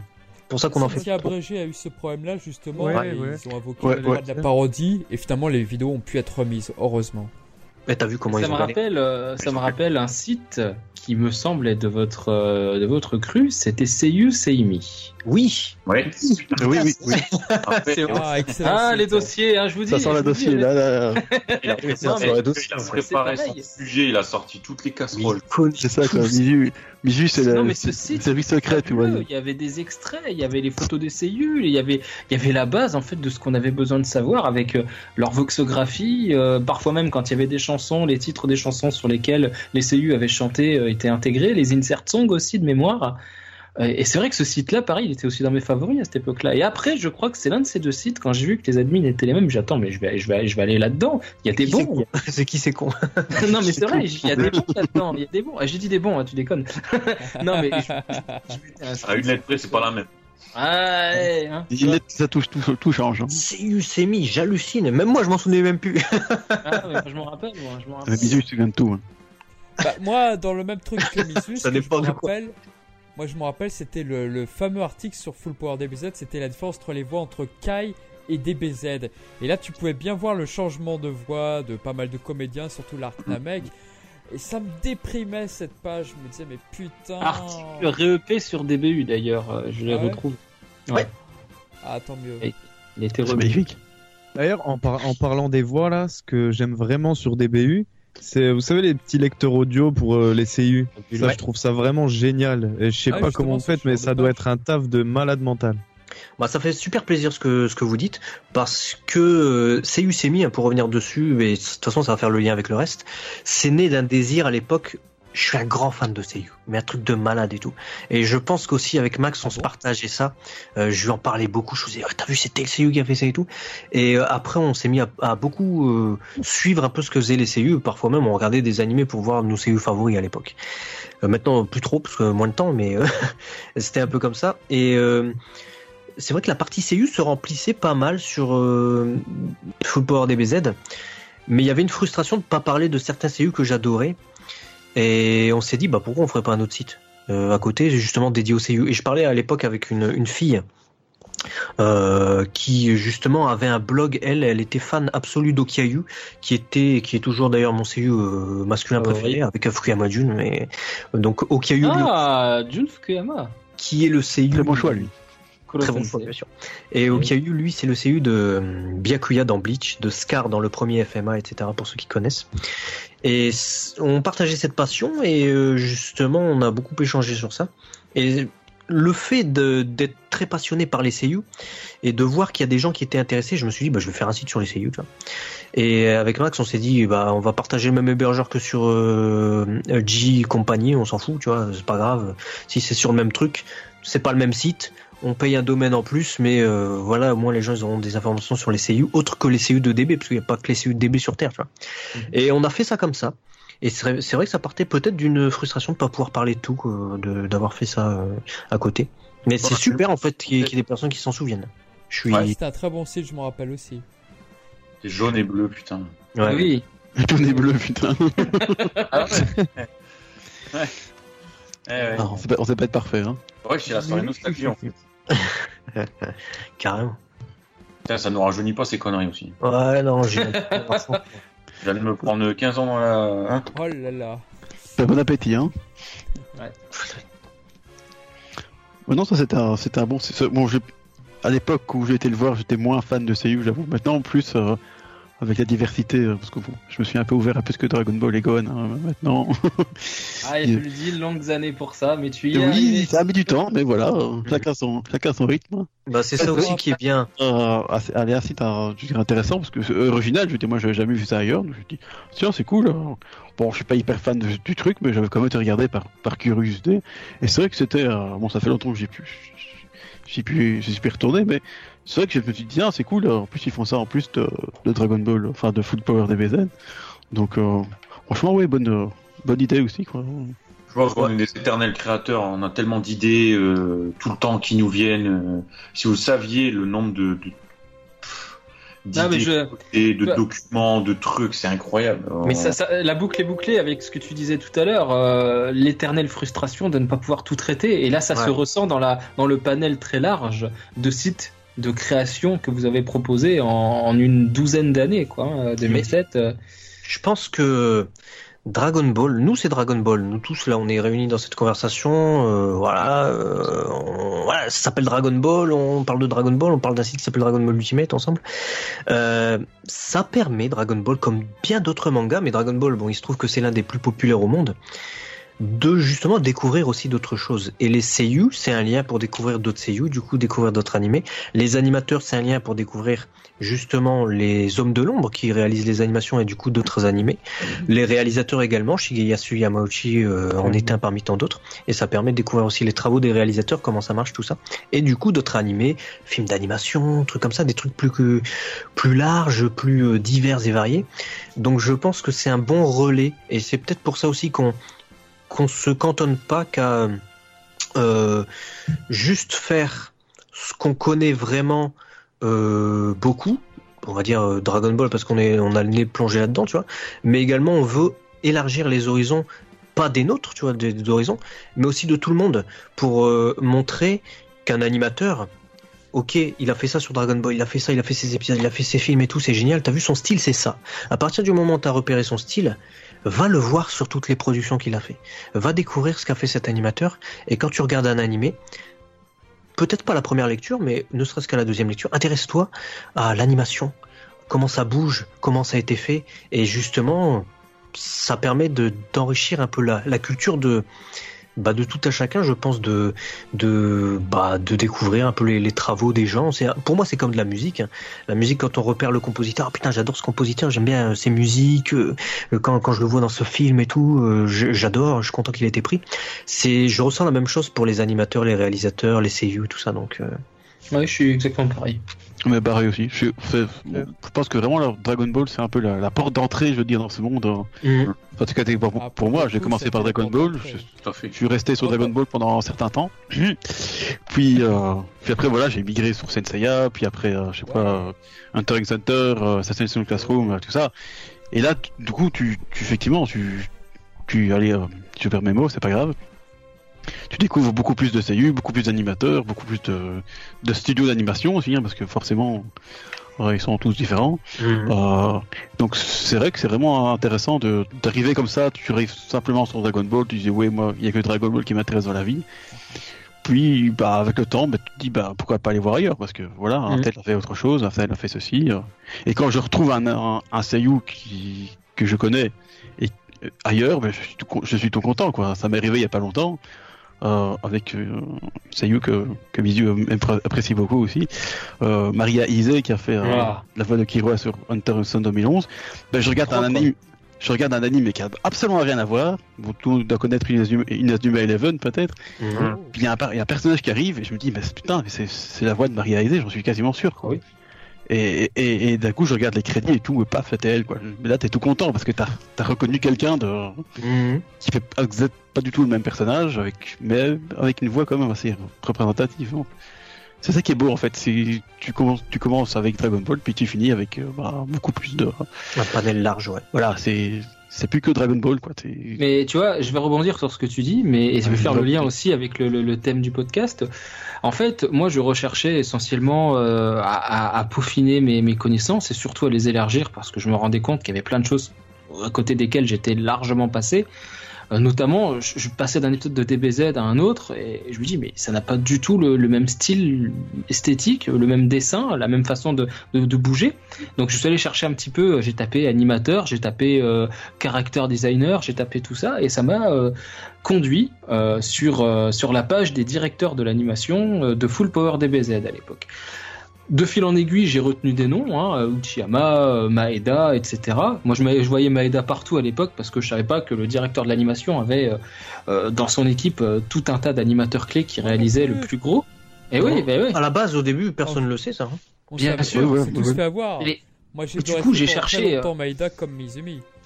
Eh oui, tout à fait. Et il me semble que c'est c'est Gokuta qui, enfin, euh, Léo qui disait souvent à Mizuyu, non, ça c'était pas Maeda, désolé. et le pauvre, il était tout déçu, tu vois. Non, mais du coup, on a, on tous vécu ça, c'est normal, hein, parce que c'est Oui, oui, c'est c'est le directeur d'animation qui est crédité au truc. Du coup, nécessairement, après, quand on euh, euh, découvre que le style d'un des animateurs clés, c'est en fait celui que tu pensais être le directeur de l'animation, tu fais ah merde, putain. Ouais, c'est Mais- une forme d'imposture, mais en fait, non, c'est c'est le métier. Mais c'est vrai que Bah ouais, personne, on est tombé de haut. On est tombé de très haut. Et c'est vrai que du coup, ça m'a conduit à découvrir d'autres œuvres que certains, euh, sur lesquelles euh, certains d'entre eux avaient planché.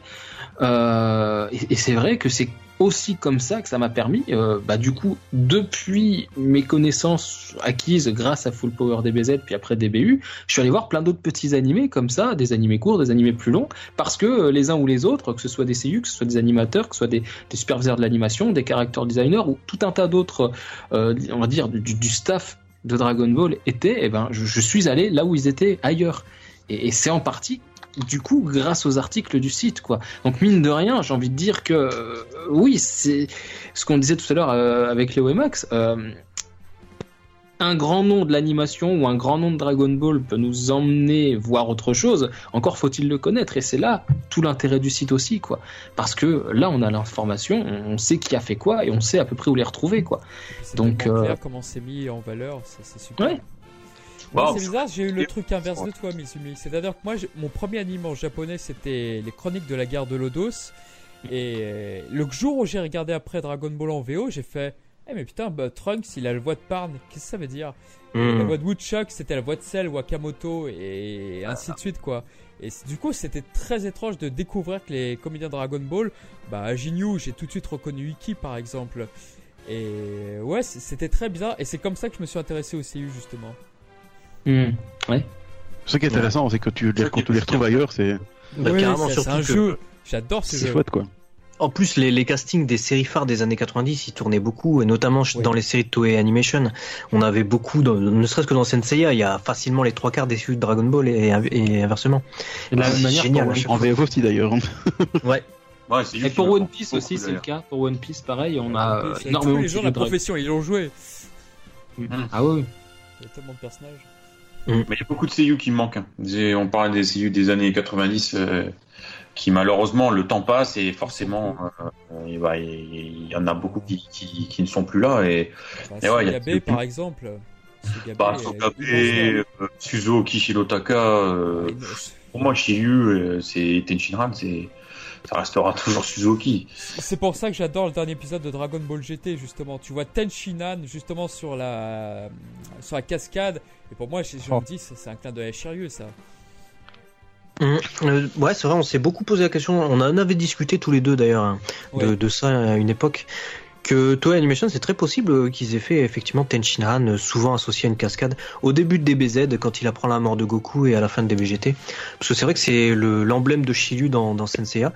Et dans le manga, on voit pas nécessairement Tenshinhan à côté du- d'une cascade. Donc c'est peut-être, ouais, effectivement, un choix de Toei Animation. On le saura pas, sauf euh, si jamais tu- on a la chance un jour d'avoir euh, Ouais. quelqu'un qui nous le dit euh, du staff de Toei, ouais. Je pense que tu es dans le vrai et dans le le médiocre épisode de Tenshinhan dans Dragon Ball Super justement quand il dit OK je vais perdre mais je vais t'emmener avec moi. C'est Ouais. clairement une. J'ai pensé à ça aussi, ouais, Shiryu. C'est vrai que c'est très chiruesque, surtout hein, Vive Tenshinhan. Ouais, fanboy. En vrai, il y a beaucoup de CU qui nous manquent, mais même ceux qui sont là, il y a un petit quelque chose perso quand j'entends Horikawa maintenant, ça me fait mal personnellement. Je sais pas si vous, ça vous fait quelque chose, mais Bah, à l'époque de Dragon Ball Kai, j'étais un peu déstabilisé parce que euh, Horikawa, il a grandi avec le personnage de Vegeta un peu. euh, c'est une comparaison maladroite euh, de dire qu'il a grandi comme nous on a grandi avec Dragon Ball, tu vois.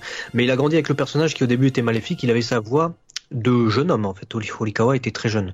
Donc Horikawa, pour ceux qui nous écoutent, c'est la voix japonaise de de Vegeta. Et au début, il avait une voix plutôt euh, voilà jeune. euh, il avait pas beaucoup de rauque dans la voix et il, voilà, il avait plutôt un teint hautain et princier plutôt qu'une voix euh, rauque et euh, plutôt euh, énervée. Et au fur et à mesure de Dragon Ball, euh, il a eu ce ton rauque en fait quand il devient Majin Vegeta. Et après Dragon Ball dans le Z, du coup, puisqu'on parle de la série animée, c'est terminé, on l'a revu dans Dragon Ball GT. La voix du CU avait certes vieilli, mais il n'avait pas nécessairement une voix rauque, euh. Et les années se faisant, bah, sa voix s'est aggravée. Toutes les voix deviennent plus graves avec l'âge, généralement. Et quand il a voulu retrouver le personnage de Vegeta, il a aussi repris le Vegeta qui donnait plutôt euh, sous sa forme justement de Majin Vegeta, donc le, le prince de la destruction officiellement. Euh, donc plutôt euh, une voix qui parle sur le grave, plutôt que le ton détaché et la voix plutôt princière, tu vois, qu'il avait au début. Et du coup, ça a bouleversé pas mal de monde, même moi. Je trouvais que le Vegeta de l'Arc n'avait pas la même voix du tout que le Vegeta de l'Arc de DBZ. Donc ça peut déstabiliser. Mais après, comme on, maintenant ça fait bien, attends, 2009 jusqu'à aujourd'hui, ça fait 10 ans quasiment, qu'on entend Horikawa euh, régulièrement, ça me choque plus, tu vois. Pour moi. Vegeta c'est Horikawa, donc euh, Ouais, qui parle plutôt comme ça que comme ça, ça me gêne pas trop, tu vois. Ok, moi quand il crie, j'ai l'impression qu'il roule beaucoup les airs, qu'il a du mal. Par exemple, sa prestation, je sais pas, tu sais, quand, quand Gohan, il, il- en fait, il a caché euh, la Dragon Ball, il a pris euh, celle qu'il a cachée euh, sous la flotte, il s'en rend compte, il sort et il part comme une fusée, il hurle. Je sais pas, tu Mm. ressens quelque chose, tu vois, il y a, il y a- il y a sa voix, il y a le, c'est énorme, quoi. Et maintenant, bon, après, euh, c'est pas de sa faute, bien sûr, mais ça fait quelque chose, ça rend toujours nostalgique, en fait. C'est ça plutôt. Ouais, je comprends. Moi, ce qui me rend le plus nostalgique, c'est justement les changements de voix. Euh, Oh. Pour la plupart, Charnak, tu seras totalement d'accord avec euh, moi, Ah, je suis sûr, on en a tellement parlé. C'est sûr. Et Sumi pour Rikum. euh, Ouais. Voilà. ouais, et les- l'escadron spécial Guignou, mais je crois que c'est le- l'une des pires catastrophes de Dragon Ball Kai. Oh là avez dit- Je sais qu'on avait des accords sur que- Ginyu. Bon, pour moi, voilà, je suis fan de la première voix et beaucoup moins de la deuxième, mais bon. Ah, alors, c'était pas un désaccord qu'on avait, hein. je t'entends très bien, Charnak, je suis totalement d'accord avec toi. Pour moi, Hideyuki Hori, le, le seiyuu, donc la voix originale de Ginyu, c'est Ginyu. Il n'y a pas de discussion, c'est le meilleur Ginyu. Euh, il y a pas. Je Totalement, totalement, on est totalement d'accord sur ça.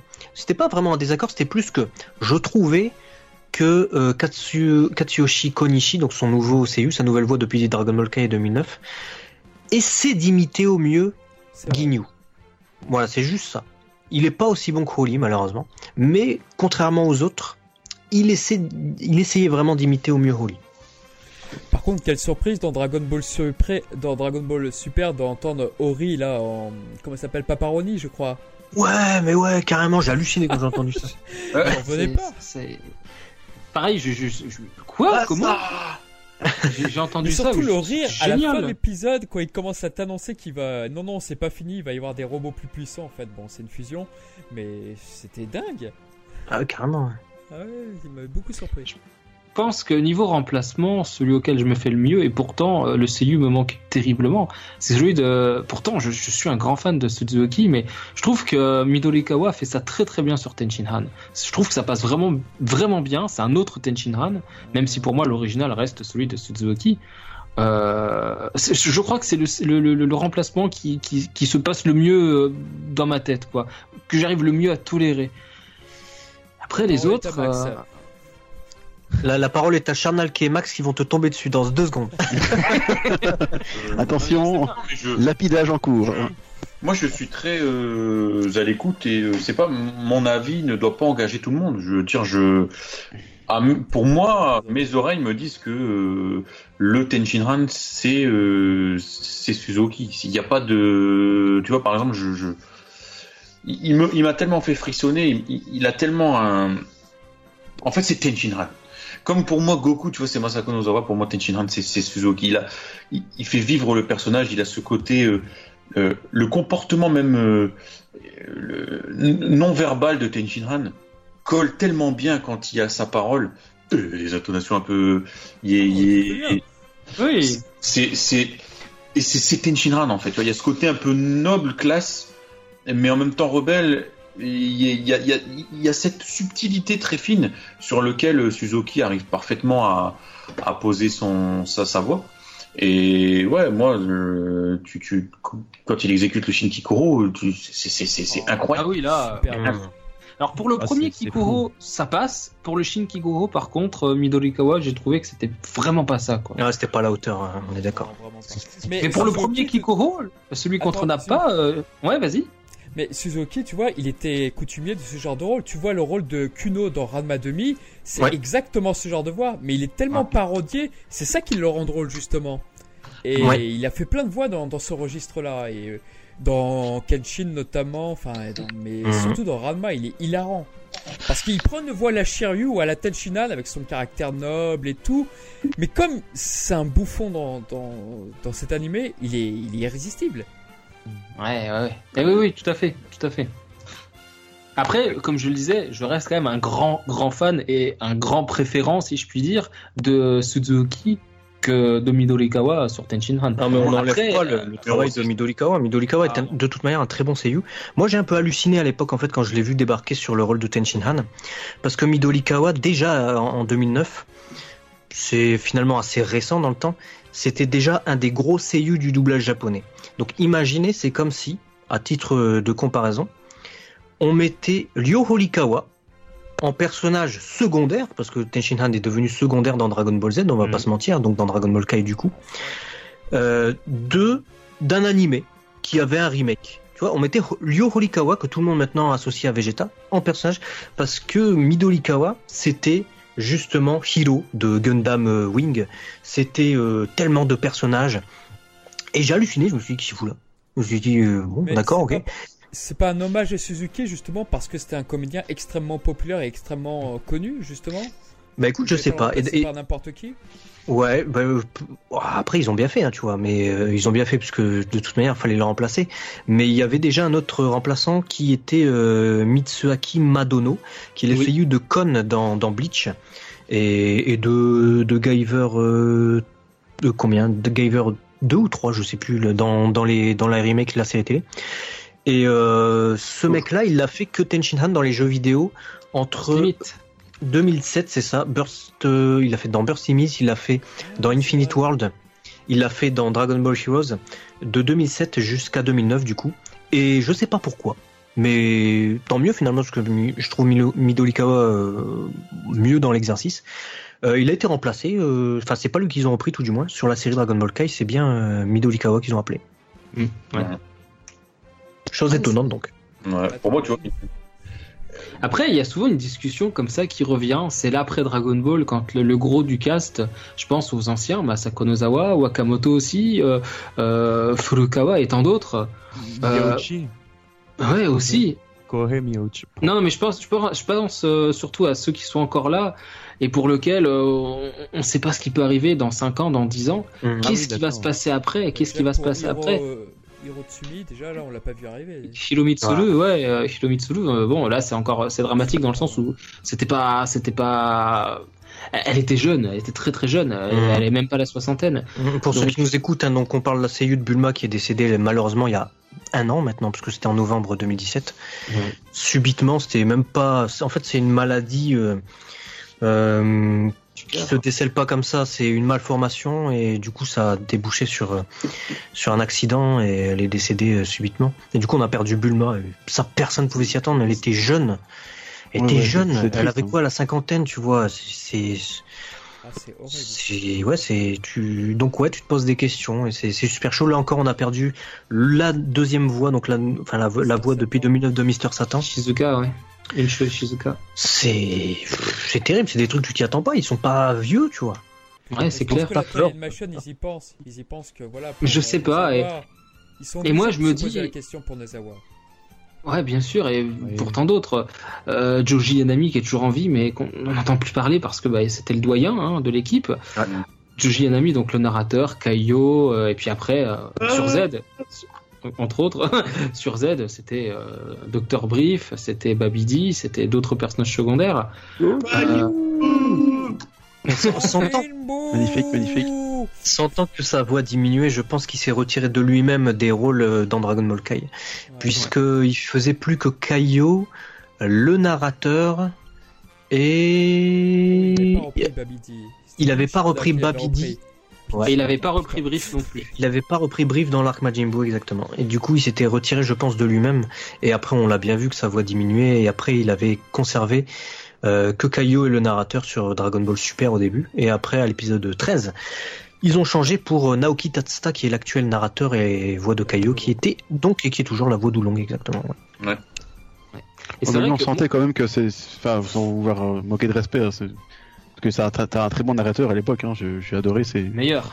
c'est, c'est, un vrai conteur, ce, ce, ce, ce, ce- ce Ah, monsieur. ouais. Mais, mais sur Kaio, sur Dragon Ball Super, on sentait vraiment qu'il c'était plus possible. Je veux Ouais, dire. ouais, sa voix diminuait. il, il il y arrivait plus, je veux dire.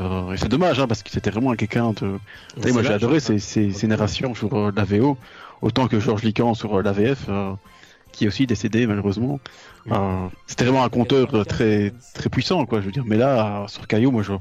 honnêtement, j'en pouvais plus quand je l'entendais, parce que c'est dommage, hein, mais ça n'avait plus aucune intonation, plus de. C'était très lent, très.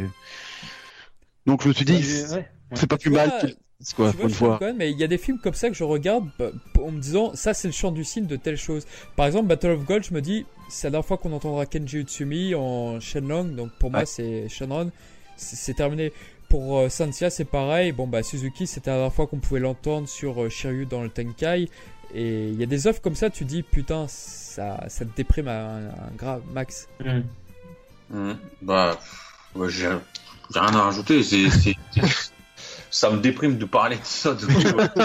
Ça y est, il va nous faire j'étais- des j'étais maintenant. couteau, J'étais en train de me couper les veines. Là, tu vois, je- Bon, Max, arrête tout, s'il te plaît. Non, ne fais pas ça. Non, non, Mais il y a une question que- quelque chose qui m'attriste Ah, toujours. pardon. Je, je- j'ai, j'ai un grand cœur et euh, voilà, que des grands bonhommes qui ont marqué euh, leur empreinte, euh, surtout sur des, des un univers qui nous passionne tant et et qui ont des c'est, des, des grands monsieur, tu vois, qui, qui à un moment donné euh, sont passés dans, dans, dans ta vie, dans une œuvre. Et voilà, ils les ont, ils ont marqué ton empreinte. Et puis, bah, à un moment donné, forcément, la vie suit son cours. Et il y a des, bah voilà, tu constates des trucs comme ça. C'est, triste. C'est, comme, euh, alors, gros, gros hors sujet. Mais euh, voilà, Charles Aznavour qui nous quitte hier, euh, bah ouais, c'est des gros monsieur qui, qui, qui- qu'est-ce que tu veux dire Euh, À part respect à ces gens-là et, et voilà, et que la nouvelle génération en prenne de la graine parce que pff, ils ont apporté énormément. Pour moi, justement, tu... vas-y, ouais. pour moi, pardon, le, le, les artistes, ont, en tout cas les grands artistes, les grands, euh, tels qu'ils soient, soit musiciens, euh, comédiens, acteurs, chanteurs, tout ça, ils ont, c'est pas un avantage, mais c'est quelque chose de bien, c'est que tu peux toujours te dire qu'ils sont pas morts et que leur œuvre reste éternelle à partir du moment où tu peux encore continuer à les écouter, à les entendre. Et Ouais. les seiyuu, ça a ça de magique, comme les chanteurs, que on peut encore les entendre et les revoir, même à leur jeune, euh, leur jeune époque, j'ai envie de dire. Je suis tombé à, par hasard, en fait, pas par hasard, parce que c'est le fait que je recherchais vraiment cet épisode-là qui a fait que je tombais dessus. Mais sur un épisode de Ginga Yuden, euh, non, pas Ginga Yutensu, Ginga Tetsudo, euh, donc euh, Galaxy Express 999, Mhm. où il y avait justement Joji Anami sur un de ses premiers rôles qui apparaissait en tant que chevalier noir. Et c'était Oh. difficile de le reconnaître parce qu'il avait une voix vraiment super jeune, mais tu le reconnaissais à ses intonations. Et tu dis que finalement, tous ceux qui vont regarder ces séries des années 70, des années 80, des années 90, ils vont entendre les CU finalement. Donc ils sont pas morts, ils vont.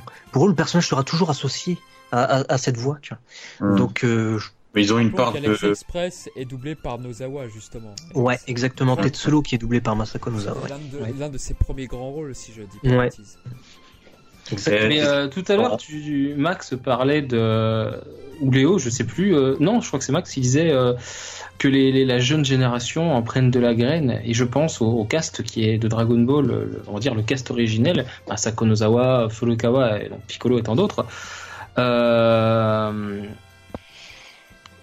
Comment dire, tant qu'ils sont en vie, est-ce qu'ils ne devraient pas peut-être former la nouvelle génération? Parce qu'on suppose que Dragon Ball ne s'arrêtera pas après, à la fin de leur vie, euh, pour que justement la nouvelle génération puisse bénéficier de toute l'expérience, de tous les petits secrets comme ça, parce qu'une voix, je suppose, je suis pas comédien, euh, Léo, euh, peut-être que tu pourras me, renseigner, mais mais c'est ces petits ces petits réflexes de respiration, d'aller chercher la voix profondément, de de je sais pas, de peut-être de se pencher un peu en avant, de, pour donner telle ou telle voix ou telle ou telle, euh, je sais pas. Euh, Bah, Est-ce que con- tous ces oui. petits secrets ne devraient pas être transmis maintenant pour, euh, comment dire, euh, transmettre l'héritage en fait de. En de- fait, Ouais, vas-y. Ils le sont déjà, dans le sens où actuellement, et depuis déjà bien euh, 10-15 ans, il y a des écoles de Seiyu au Japon, et c'est pas des écoles de Seiyu comme on a en France qui sont, voilà, on te fait juste des cours de voix off et on te dit, voilà, t'apprends la technique de la voix off, juste ça. Euh, là, au Japon, c'est vraiment un métier à part Seiyu. C'est Mhm. un métier de comédien certes, mais c'est vraiment un métier à part. Je le dis pour nos auditeurs qui peut-être euh, voient pas tout à fait euh, concrètement ce que ce que pourrait être Seiyu.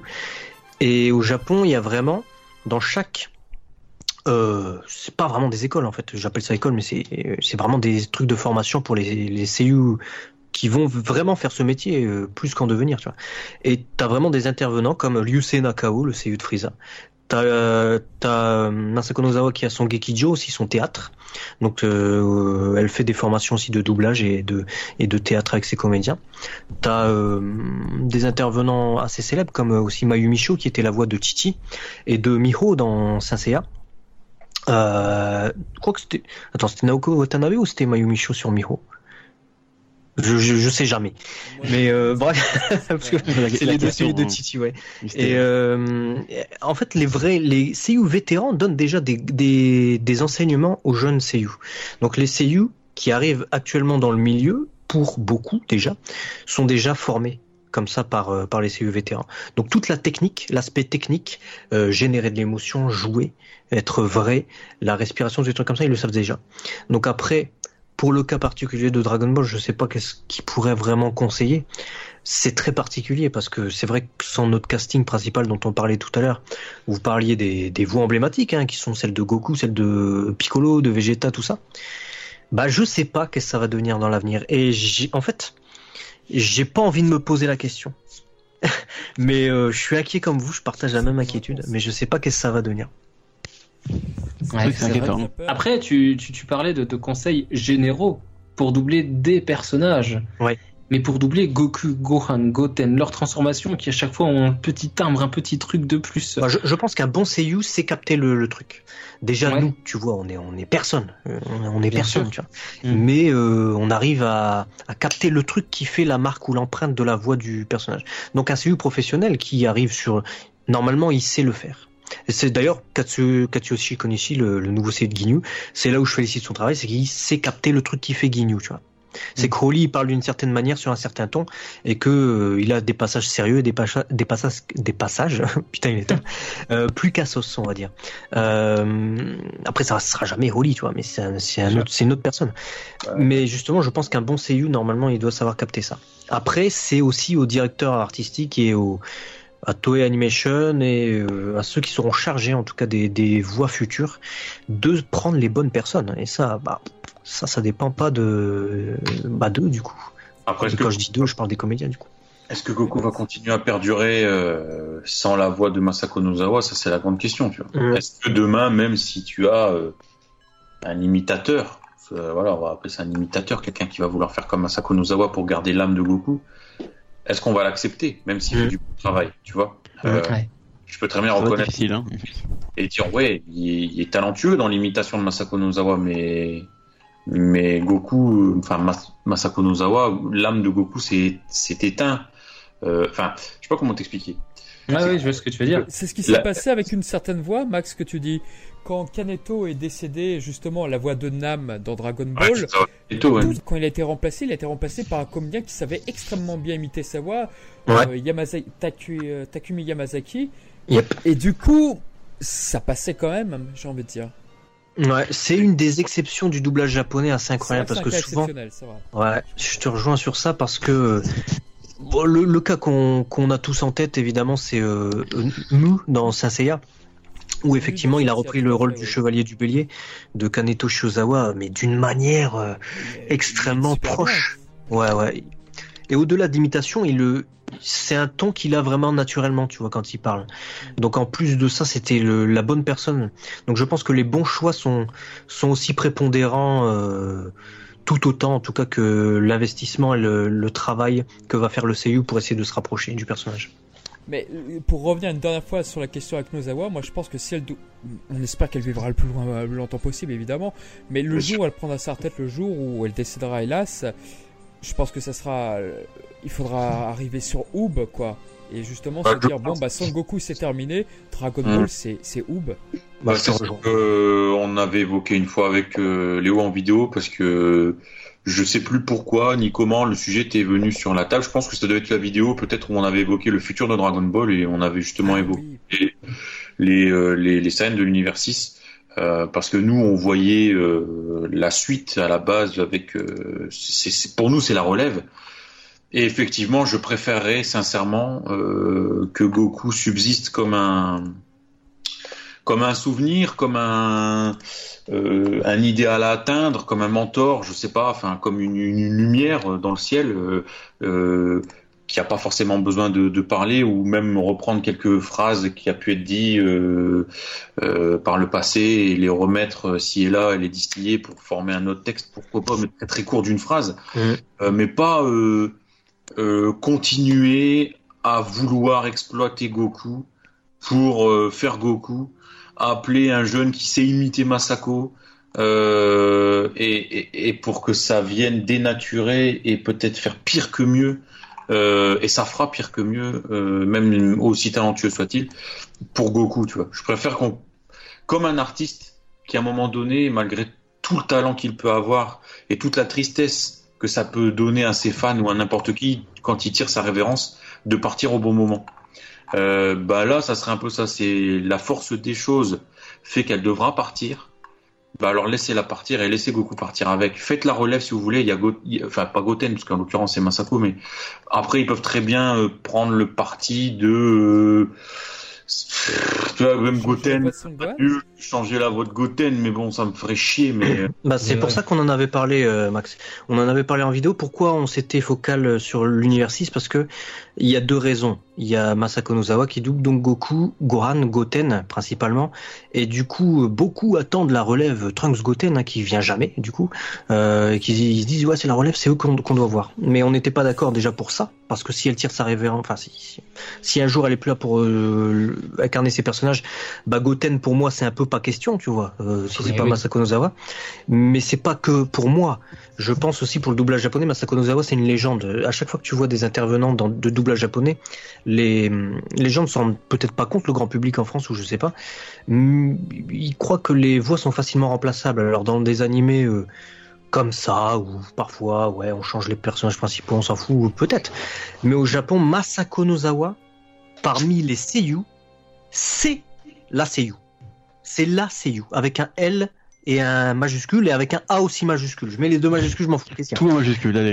Qu'est-ce qu'il y a c'est la légende, il l'appelle vraiment la légende. Et devant elle, ils disent ouais vous êtes une légende. Elle, elle dit bah non mais bon oh, c'est les gens qui disent légende, mais je suis pas une légende. Déjà elle est humble déjà. c'est- Mais euh, donc on sait déjà que c'est un c'est particulier son cas. Donc on sait que ça va être particulier. des toutes dernières de sa génération malheureusement. Oui, exactement. C'est tout à fait vrai ce que tu dis. Et euh, du coup, Oub, pourquoi pas Mais Oub, comment tu peux voir Oub sans voir son mentor Goku? Ou sans voir ne serait-ce que ses proches Parce qu'il a été élevé finalement euh, avec Goku, donc il connaît au moins sa famille. Donc il y aura peut-être Pan, euh, du coup Goten, euh, etc. C'est un peu compliqué. Donc du coup, on a pensé Gohan, à l'univers, bah du coup Gohan, on a pensé du coup à l'univers 6 parce que si Dragon Ball Super était bien écrit ou, ou sera bien écrit, on ne sait pas, on verra. Un jour peut-être. Tu développes les univers, on est d'accord, on est tous d'accord que on a développé les univers dans Battle of Gods. Ça élargit le champ des possibles dans, Dragon Ball. Donc normalement, tu dois exploiter un minimum ça pour que ça ait un sens. Normalement. Pas juste tu dis bon il y a des univers, il y a des dieux, ok on est content, on se fout sur, sur la gueule, c'est fini. Sinon ça n'a aucun intérêt.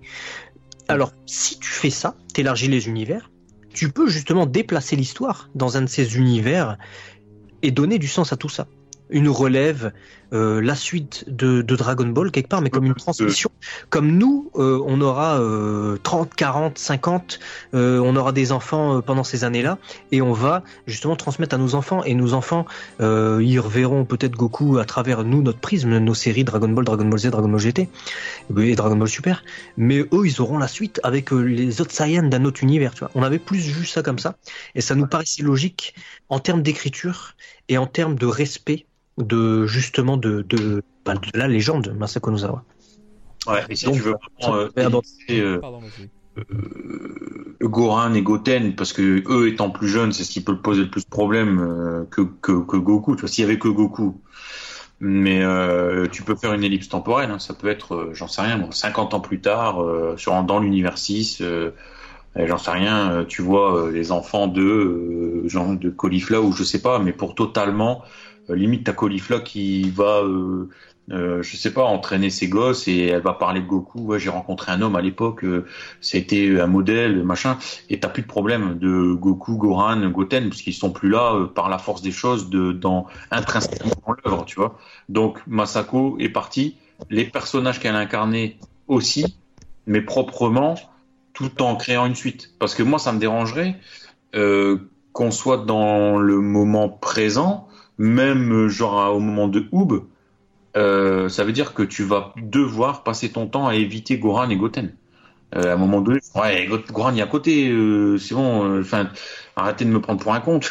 Et ça ferait coup des scénarios mauvais puisqu'on pirouette scénaristique sur pirouette scénaristique pour essayer d'e- d'esquiver des personnages. Voilà, ça me, ça me. Alors que faire 50 ans plus tard, voilà, elle compte les aventures de ce Goku qu'elle a rencontré au tournoi du pouvoir, un homme extraordinaire de puissance. euh, euh, du coup, il est, il est passionné par Goku, le gosse euh, comme Midoriya est passionné de All Might, j'en sais rien, et il veut devenir un Goku bis. Et là, Évidemment, tout ce qu'on dit, c'est pas ce qu'on veut.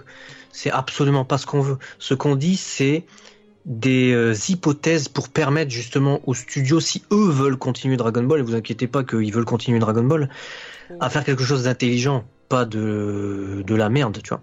Et même si nous, on se désintéresse de ça et qu'on regarde pas, parce qu'il n'y a plus le Goku qu'on connaît, euh, au moins, c'est pas, on nous massacre pas notre Dragon Ball avec Goku qui, du coup, serait parti, tu vois.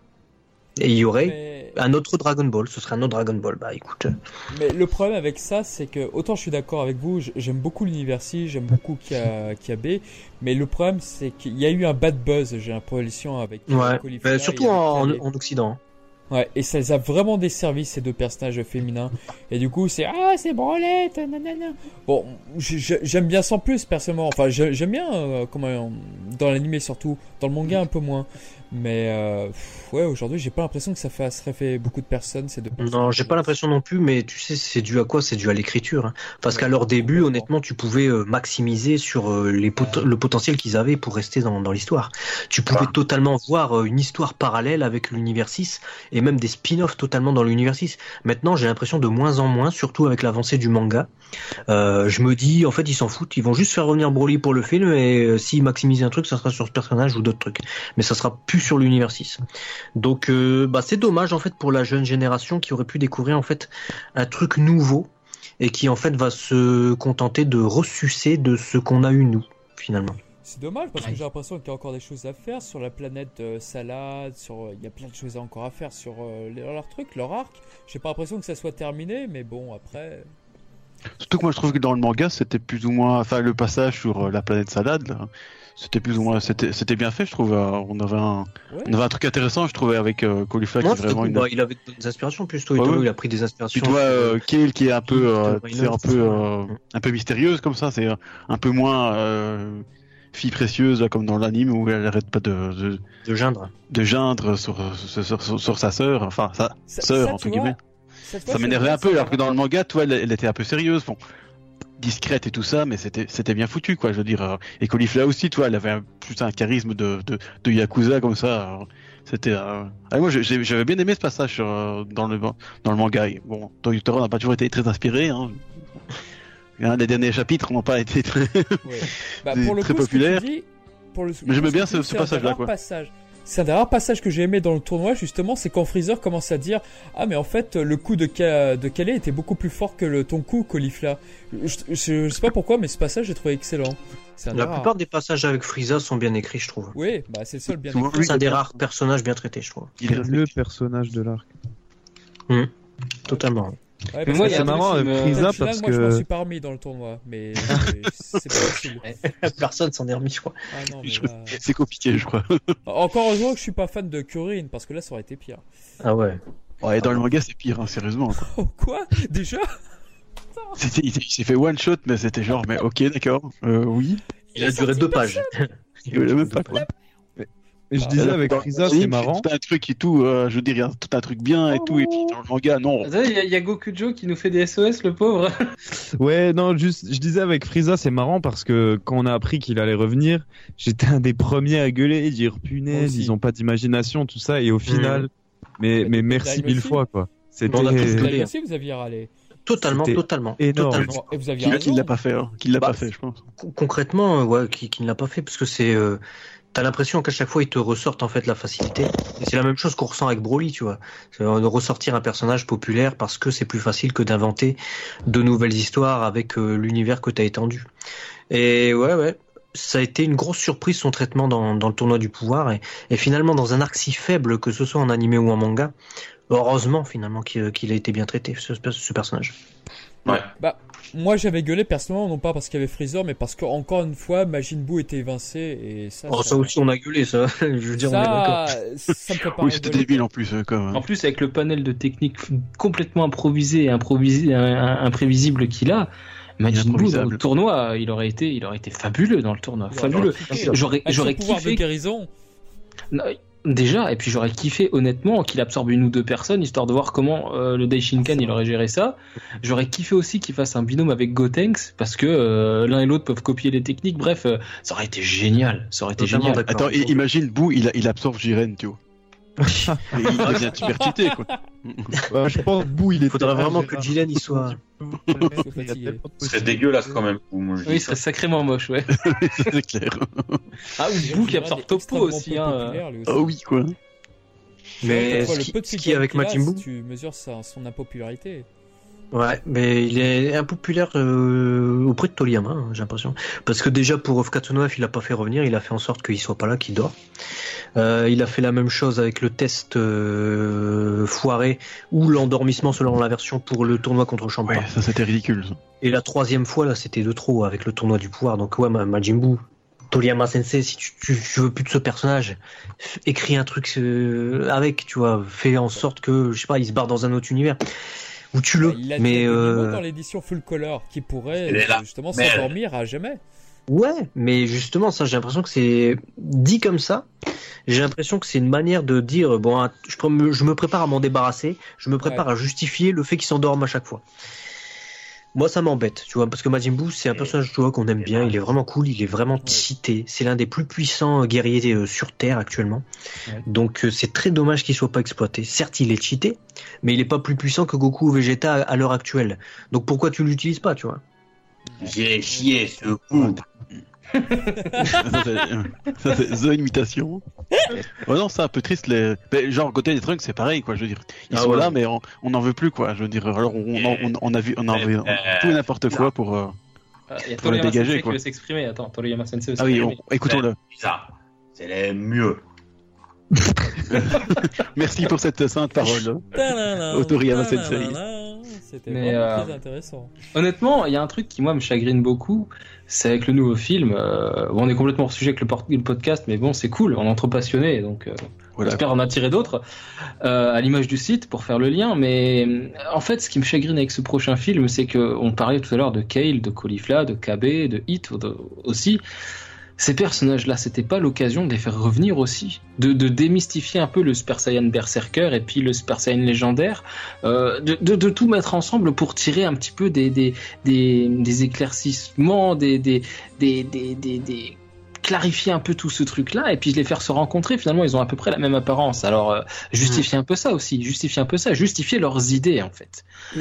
Je te rejoins, mais à la fois. Et puis ça leur est- je, te, je te coupe, mais ça leur aurait surtout donné du rôle dans un film où il y a moins d'autocensure, où il y a des possibilités techniques accru et surtout euh, leur donner un peu de charisme, un peu d'épaisseur à ces personnages qui finalement ne sont que l'ombre de ce qu'on nous a avancé. Parce que sur, leur, sur le papier, quand tu les vois, ils en imposent, mine de rien, ils ont, ils ont un bon cara design, euh, enfin, ils, ils, ils, ont, ils ont quelque chose à raconter. Mais le problème, c'est qu'ils ne racontent pas grand-chose. On ne leur a Mm. pas donné grand-chose à raconter. Et ce film-là, pour moi, c'était l'occasion de foutre euh, du Broly, de la, de la Kale, de, du, du, du colis, de la Caulifla, du Hit et compagnie, et de casser surtout le binôme Goku-Vegeta qu'on a depuis Oh, l'arc. j'en peux plus, j'en peux plus.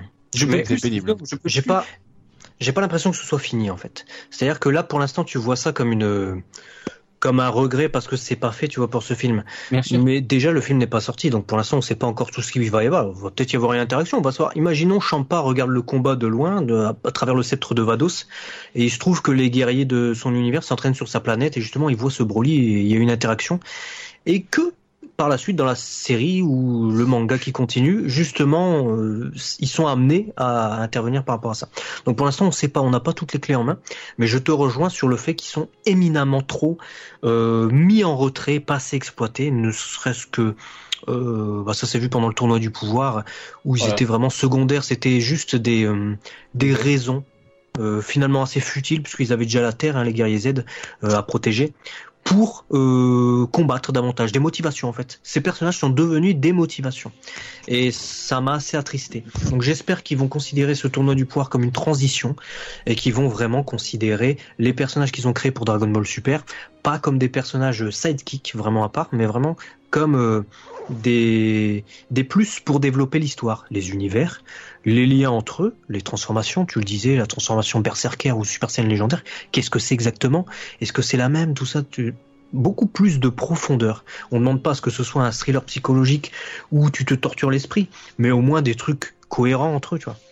Ouais, mais j'ai l'impression que dans, Dragon Ball. Super, euh, on, on en a plus que pour Goku et Vegeta. Donc, Sur ça, je, je vous rejoins tout à fait. je, je, je sais pas, je sais pas si on, a, on aura des, des autres trucs parce qu'on a l'impression que Toei et Tori, Toriyama, enfin tous ceux qui sont qui font Dragon Ball Super, anime et manga, ils, ils ne, ne jurent plus que par Goku et Vegeta et de temps en temps Freezer parce qu'il est cool. Bah en fait, Et, et voilà. c'est quoi. le, c'est les fans, c'est les fans, c'est les fans Ouais, qui font oui, le oui, oui. C'est les fans qui ne jurent que par Goku, Vegeta, surtout euh, voilà en Occident Vegeta. autres personnages. On est Ouais, une minorité, euh, Go- Gohan, à vouloir. c'est les Ah mais Gohan, oui, personne, tout, tout le monde s'en fout. Euh... Non, moi, je m'en fous pas. Ah, je parlais de- Bah oui, oui, mais Je suis le seul à je mon dis- avis. Je dis pas ça pour nous, non, Côté- t'es pas le seul. Moins. et Trunks, c'est pareil. Hein. Toujours Ouais.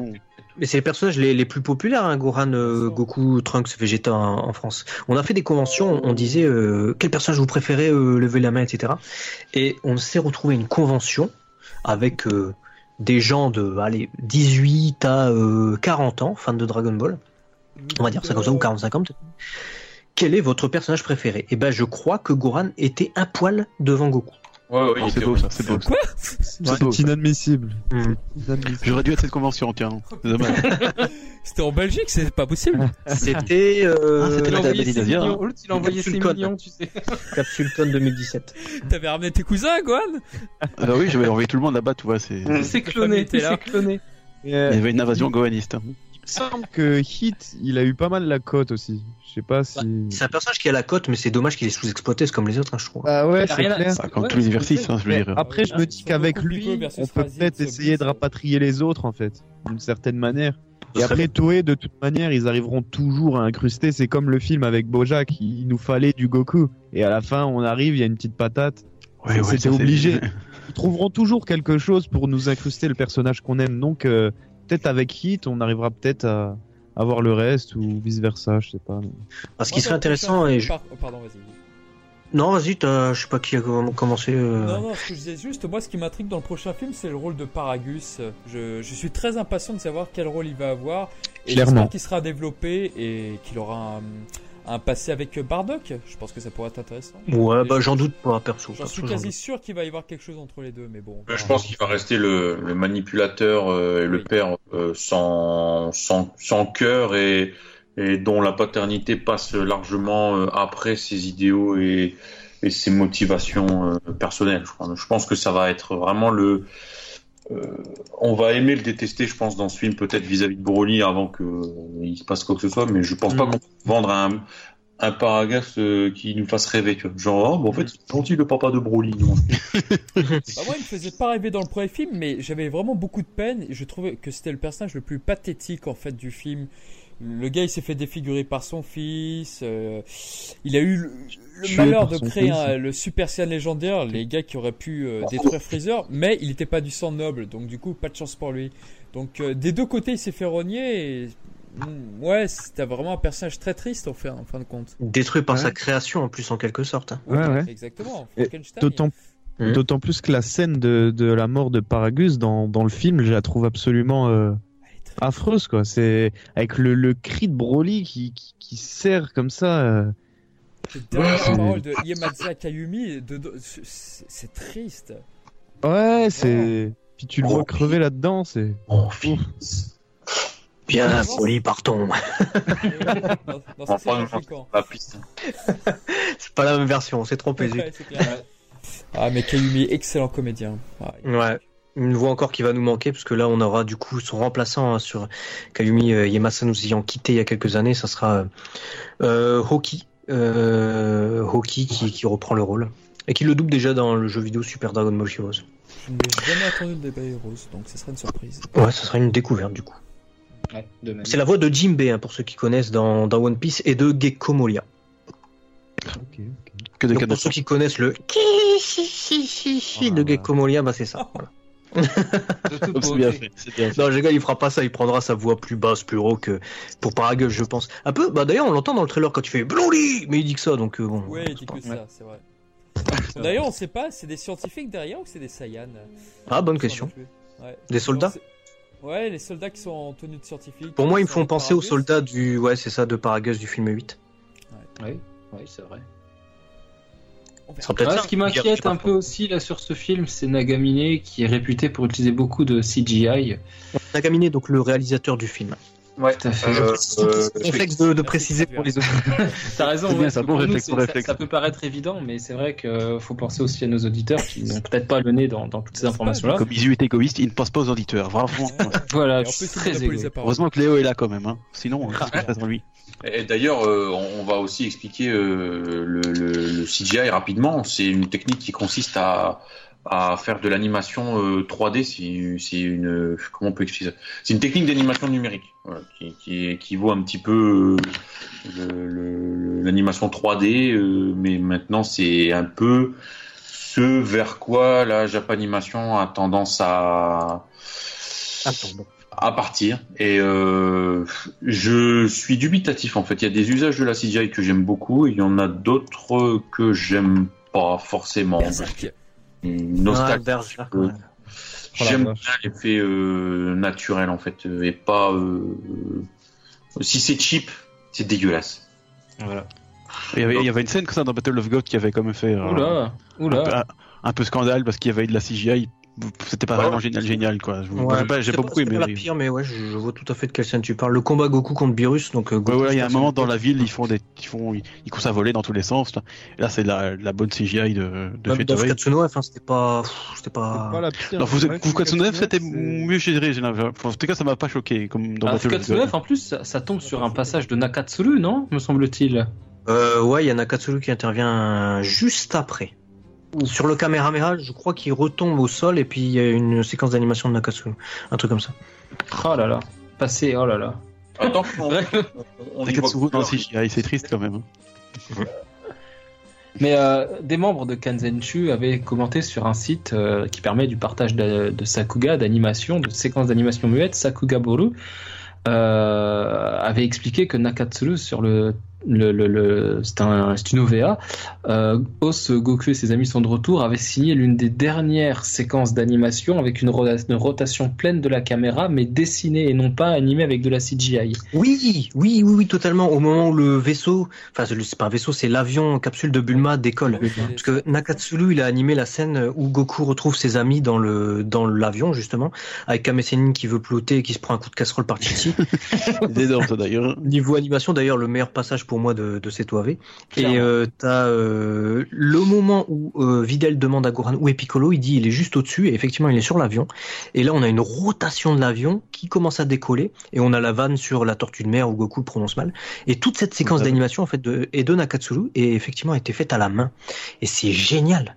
Bah, moi, moi, je suis fan de Nakatsu, donc je serais pas objectif, mais je trouve génial cette séquence dans, dans cette OVA. Et c'est vrai que des rotations comme ça, on en voit de moins en moins. En tout cas, en fait, euh, il y a, il y en a quelques-uns qui le font quand même. Il y a Tate qui a fait ça dans Dragon Ball Super. Oui, Tate pour ça que je l'aime bien aussi. Et Shida, il a fait- Shida, Shida, bah, Shida, il est excellent lui pour ça. Oui, Shida, il a Là, fait, c'est il pour a ça fait que partie. moi, je, je suis un Ouais. grand, grand fan de caméra panoramique. hein. J'aime suivre les personnages plutôt que de faire. Je, je, je prends un peu, c'est pas le bouc émissaire, mais c'est celui que j'ai en tête. Yamamuro fait beaucoup de cuts. C'est la caméra ne tourne pas, elle est coupée, elle passe directement au plan suivant. Et c'est- je Ouais, trouve ça vraiment vrai. dommage. On n'est pas aux côtés des personnages, on est devant une, devant une télévision, devant un écran. Je suis assez d'accord. Notamment, on va prendre un exemple concret pour euh, tous ceux qui nous écoutent. Yamamoto, donc Tadayoshi Yamamoto, qui est euh, l'actuel, enfin plus plus maintenant parce qu'il y a le film, mais en tout cas sur Dragon Ball Super, c'était le character designer et c'était le character designer sur Dragon Ball Z également et sur tous les films des années 90. Il a tendance, il a ces tendances dont tu as parlé et on peut prendre un exemple concret avec justement la résurrection de F, donc la résurrection de Frieza qui est sortie euh, au cinéma. C'était lui qui était directeur de l'animation et réalisateur et on peut voir que le combat martial de Ten Shin Han, c'est des très belles prises qu'il fait. Ce qu'il fait, c'est des super prises. C'est, beau, c'est martial, tu vois. Mais t'as raison, il y a des cuts dans la caméra et il, il accompagne peut-être pas assez le mouvement. Il y a un moment donné où il fait une clé de bras à un personnage et tu vois qu'il le fait basculer. C'est un truc que j'ai trouvé vraiment cool. Mais après, ça passe rapidement en, voilà, il y a, il y a un cut et tu passes rapidement à Piccolo qui combat, tu passes à Jaco qui combat, etc. Il n'y a pas vraiment un accompagnement du genre quelqu'un qui va donner un coup de poing à Tenshinhan. Tenshinhan, euh, voilà, Shida le ferait totalement. Tu suis, tu suivrais le point du personnage, euh, que tu verrais une main stopper le point, ensuite tu aurais un dézoom, tu verrais le Tenshinhan et le Tenshinhan ferait sa technique, etc. Donc c'est vrai que après c'est bah, c'est la technique de réalisation de Yamamoto. Moi je suis pas, je l'ai trouvé bon hein, sur un épisode de Dragon Ball Super, mais c'est vraiment pas le réalisateur que je préfère, c'est sûr. Et c'est vrai que moi, ça me manque ces caméras panoramiques. Et quand je vois du Tate et du Shida aujourd'hui, euh, c'est les deux sur DBZ, sur DBZ, sur DBS que je préfère largement. Et même Bon. sur DBZ, je pense que Shida et Iwane aussi, en tout cas celui que j'identifie comme étant Iwane, euh, seraient mes deux, mes deux grands favoris en, en tant qu'animateur. Pour l'animation pure, pour les dessins de Nakatsuju devant devant tout le monde. Mais, euh, mais sinon, ce serait ces deux-là, quoi, parce que parce qu'on voyage avec eux, parce qu'on suit les personnages, parce qu'on la caméra n'est pas posée à un, un endroit mort pour passer à une autre caméra, pour passer à une autre caméra avec à chaque fois un angle de vue qui change brutalement. Non, là, on a vraiment la caméra qui suit les personnages, comme si on était derrière eux, qu'on courait derrière le combat pour le suivre. Ouais, je suis assez d'accord. Il y, a, il y a deux facteurs qui font pour ceux qui nous écoutent et qui s'intéressent vraiment à tout ce qui est voilà comment est fait un épisode, comment sont faits les films. Il y a deux facteurs qui font qu'une scène est réussie. Euh, au niveau image, j'entends, hein, parce qu'après il y a le son, il y a la bande son, il y a les bruitages et les seiyuu. C'est le directeur, donc le réalisateur, on appelle ça en français, et l'animation dont parlait Mizumi. Et on a, euh, quand on a un bon combo de ça, donc un très bon réalisateur qui fait des plans intelligents pour suivre les mouvements, et qu'on a un animateur plutôt libre, comme le serait par exemple Naoto Shishida, hein, qui travaille sur Dragon Ball euh, et One Piece, et ben ça fait un super combo parce que Shida, il s'embarrasse pas nécessairement d'une restriction pour avoir la réalisation, parce que je rappelle que le ré- réalisateur, c'est comme au cinéma en fait, c'est lui qui décide du cadre. Donc si le cadre ne bouge pas, bah, toute l'action va se situer dans ce cadre et l'animateur doit se démerder. Et ben Shida peut ne pas s'embarrasser de ça et justement créer du mouvement lui-même. C'est-à-dire qu'il va faire le punch, le coup de poing qu'on voit sur la case du storyboard, donc euh, que le réalisateur a dessiné, mais il va faire un, il va faire un mouvement de caméra quand même, tout en ne trahissant pas celle du réalisateur parce qu'il peut pas, qui va accompagner son mouvement et rendre le tout beaucoup plus dynamique. Et c'est ça dont on parlait avec Mizumi à l'instant. Oui, c'est pour moi c'est vital, c'est enfin c'est vital, c'est c'est pas indispensable, mais mais ça apporte tellement de naturel à l'action Mhm. et tellement plus de dynamisme comme tu l'as décrit, c'est jour et la nuit quoi. Et Yamamolo maintenant en fait avec les, les, les années qui passent, je me rends compte que même sur DB et DBZ, des cuts il y en avait énormément, énormément, énormément. Pas que ça, mais des caméras panoramiques avec lui. Euh, Walou, quoi, j'en ai pas vu beaucoup et je trouve ça dommage. Son, moi, Yamamolo, je l'apprécie pour son cara design, notamment sur DBZ, euh, sur les films. Je l'apprécie pour son trait et je l'apprécie surtout pour ce qui est figé, c'est-à-dire les illustrations. En animation, je peux même pas dire qu'il est dans mon top 10 parce que c'est trop figé et moi ça me ça me bloque, ça me bloque. Comme ces caméras, ça me bloque. Et je l'aime pour son trait en fait, ce bonhomme. Bah, il a un très bon trait. Bon, son style Même encore évolué au fil des aujourd'hui. années. Ouais, bah, Même pff, même encore aujourd'hui, quand tu vois des illustrations de Yamamolo, tu prends les illustrations promotionnelles de certains artistes pour Dragon Ball Super, et tu te dis parfois, mais euh, où est Yamamolo? Parce que là, ça va pas du tout. Ramenez-le, ramenez-le, oui, en Mm. effet. Bon. Ah non, c'est en fait ça dépend, c'est du cas par cas pour moi. Moi, je suis pas quelqu'un qui voit tout blanc ou tout noir. Donc pour moi, chaque animateur, chaque réalisateur, chaque humain en fait a ses qualités et ses défauts. Et il arrive que parfois, bah, tel animateur soit moins bon sur un projet, tel réalisateur soit moins bon. Parfois, bah, il sera meilleur que d'autres sur un projet, tu vois. Donc euh, Bien sûr, voilà. ouais. Après, pour apporter un peu de gonitude à ce podcast qui en manque, qui en manque beaucoup trop, qui en manque beaucoup trop quand même. Et, et, et en plus, ça fait raccord avec Yamamuro et c'est génial. Euh, et les codes de caméra et c'est encore plus génial. C'est le, le fameux épisode 185 où il est directeur de l'animation, si je me trompe pas. Euh, lui, il fait, là effectivement, il, a, il y a beaucoup de codes dans, ce- dans cet épisode, mais je trouve quand même très efficace dans le sens où tu vois l'action, même si c'est vrai qu'elle est un peu coupée, comme 10 millions. je vais te poser une question, sans, Ah, sans te couper du tout. On va, on reste sur ton sujet. Non, Quelle séquence de cet épisode t'as retenu le plus bah, c'est quand Gohan explose les Cell Junior. Dans, Voilà, tu sais de qui elle est cette séquence En grande partie. Naoto Shishida. Ah merde. bon, ok, d'accord. Et t'as Takeuide un peu avant. Désolé. Non, pas ouin, ouin, ouin. non, non, exactement. C'est très, c'est très bon ce que t'as dit, euh, Tin Goran, parce que t'as soulevé justement le, la différence dont on parlait un peu plus tôt dans le, dans le podcast entre euh, le, le directeur de l'animation qui donne son style vraiment à l'épisode et tous les animateurs qui vont intervenir et faire les séquences, tu vois, les séquences clés. Et c'est vrai que Shida, à chaque fois qu'on le retrouve sur un épisode, c'est un élément. Ah, il est génial, je suis d'accord. C'est incroyable. C'est C'est incroyable. clé, c'est un élément. Euh, c'est, il, crie, il, il y a une âme en fait.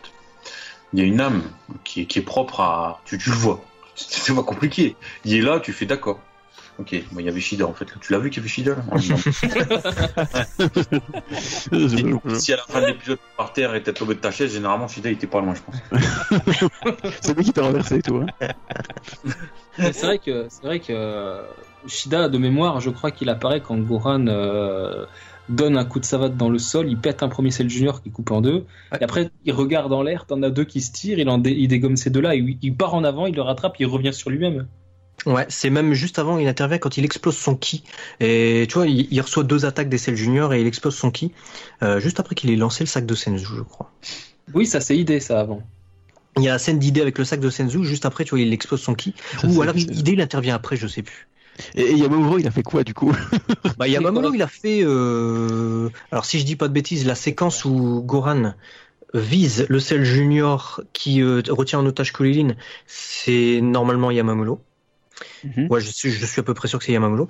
Et euh, bah, c'est le directeur de l'animation, donc il a corrigé tout, toutes les cuts et il a imposé du coup son style à l'épisode dans le sens où il a fait de l'homogénéité. Parce que tous les animateurs ont un style différent et justement euh, faire des corrections, ça permet d'homogénéiser l'épisode pour qu'on se rende pas trop compte qu'il y a eu, qu'il y a eu beaucoup d'intervenants sur l'épisode. C'est vrai que moi je trouve dans cet épisode, on n'a pas l'impression qu'il y a eu euh, plus d'un plus d'un animateur, je veux dire. La Voilà, preuve, j'ai pris, ça pour du Yamamuro, je veux dire. Mm. Bon, j'ai pas non plus un grand, un, un grand expert, mais voilà, c'est c'est bon travail. Mais, mais, mais, mais ce qu'on retient, c'est qu'effectivement, euh, la séquence qui t'a marqué, c'est celle de Shida, quoi. Hum. Oui, oui, voilà. J'étais c'est sûr qu'il allait dire ça, c'est pour ça que je l'ai piégé. ah oui, mais bien sûr. Salaud, va, salaud. Moi aussi, Bien joué. Ah oui, bah forcément, quand je suis en face de deux experts, là. mais non, euh, Non, mais c'est vrai, mais en même temps, c'est intéressant, en même temps, je le sais, c'est c'est- c'est c'est bien de savoir, je veux dire. euh.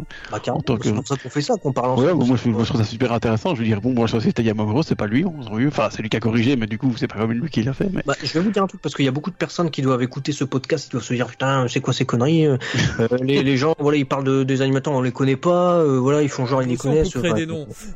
mais euh, euh, on a tous découvert pareil. Là euh, peut-être vous vous trouvez dans une situation où vous dites bah, putain il parle de qui euh, je sais pas qui c'est. Mais on est pareil on est pareil. Je veux dire moi quand j'ai vu euh, les crédits des animateurs euh, pour la première fois à la fin des épisodes c'était surtout le directeur de l'animation qui m'intéressait. C'était les derniers noms qui apparaissaient au générique. Donc c'est le réalisateur euh, le directeur de l'art, donc des décors, et le directeur de l'animation. Les directeurs de l'animation, on les connaissait assez facilement, puisqu'ils étaient déjà, euh, leur nom popait déjà sur la toile. Donc tu pouvais aller sur n'importe quel site, Dragon Ball euh, à l'époque, personne ne savait de qui il s'agissait. Mais on disait, ah bah tiens, il y, a, euh, il y a ce nom qui apparaît au générique et c'était souvent les directeurs d'animation. Personne ne savait ce que c'était. Euh, en regardant les épisodes, on retient le directeur de l'animation. Par exemple, Maeda, on en parlait un peu plus tôt dans le dans le dans le podcast, qui est donc le premier character designer de Dragon Ball et Dragon Ball Z, et ben beaucoup confondaient et moi-même et tout le monde ici, je pense, son style avec euh, le style de ses principaux animateurs au début, parce que c'est son nom qui apparaît au générique et qui est vu en plus gros. Et voilà, après c'est c'est pas à tort, voilà, on s'en fout. Qu'est-ce que c'est bien de découvrir, tu vois? On ouais, découvre non, après tout à fait. et puis euh, on découvre que ça se passe comme ça dans l'animation, que le directeur de l'animation en fait il fait pas tout le temps toutes les animations, souvent même il en fait très peu dans un épisode. Uchiyama en faisait beaucoup, euh, Maeda en faisait quasiment pas. Tu vois, c'est ça dépend en fait des, des directeurs de l'animation. Donc euh, ouais, c'est on en découvre euh, tous les jours, j'ai envie de dire. Oui, c'est comme ça que tu, tu apprends. hein. Je veux dire, moi aussi, euh, au départ, je connais absolument pas. Mais alors, déjà là, je suis pas non plus un grand connaisseur, mais au début, tu- moi, quand je suis arrivé sur, bah, d'ailleurs, on peut peut-être en- en- embrayer sur euh, sur ce sur ce sujet. Je veux dire, moi, quand je suis arrivé sur Foot Power DBZ, bon, déjà, c'était le premier forum Dragon Ball auquel je participais. Je veux dire. Félicitations, bravo. Euh, je veux un applaudissement pour cette personne. Merci, merci, merci, merci. Et je vous ai trouvé, comme je dis, complètement par hasard en cherchant une, une traduction de chanson que je n'ai jamais trouvée, mais bon, du coup, ça m'a permis de. Merde. Oui, mais c'était une chanson obscure de, de, de Kageyama, je veux dire. Bon, forcément. euh, je crois a, ça n'existe même pas, je pense qu'il y en a même pas, je pense.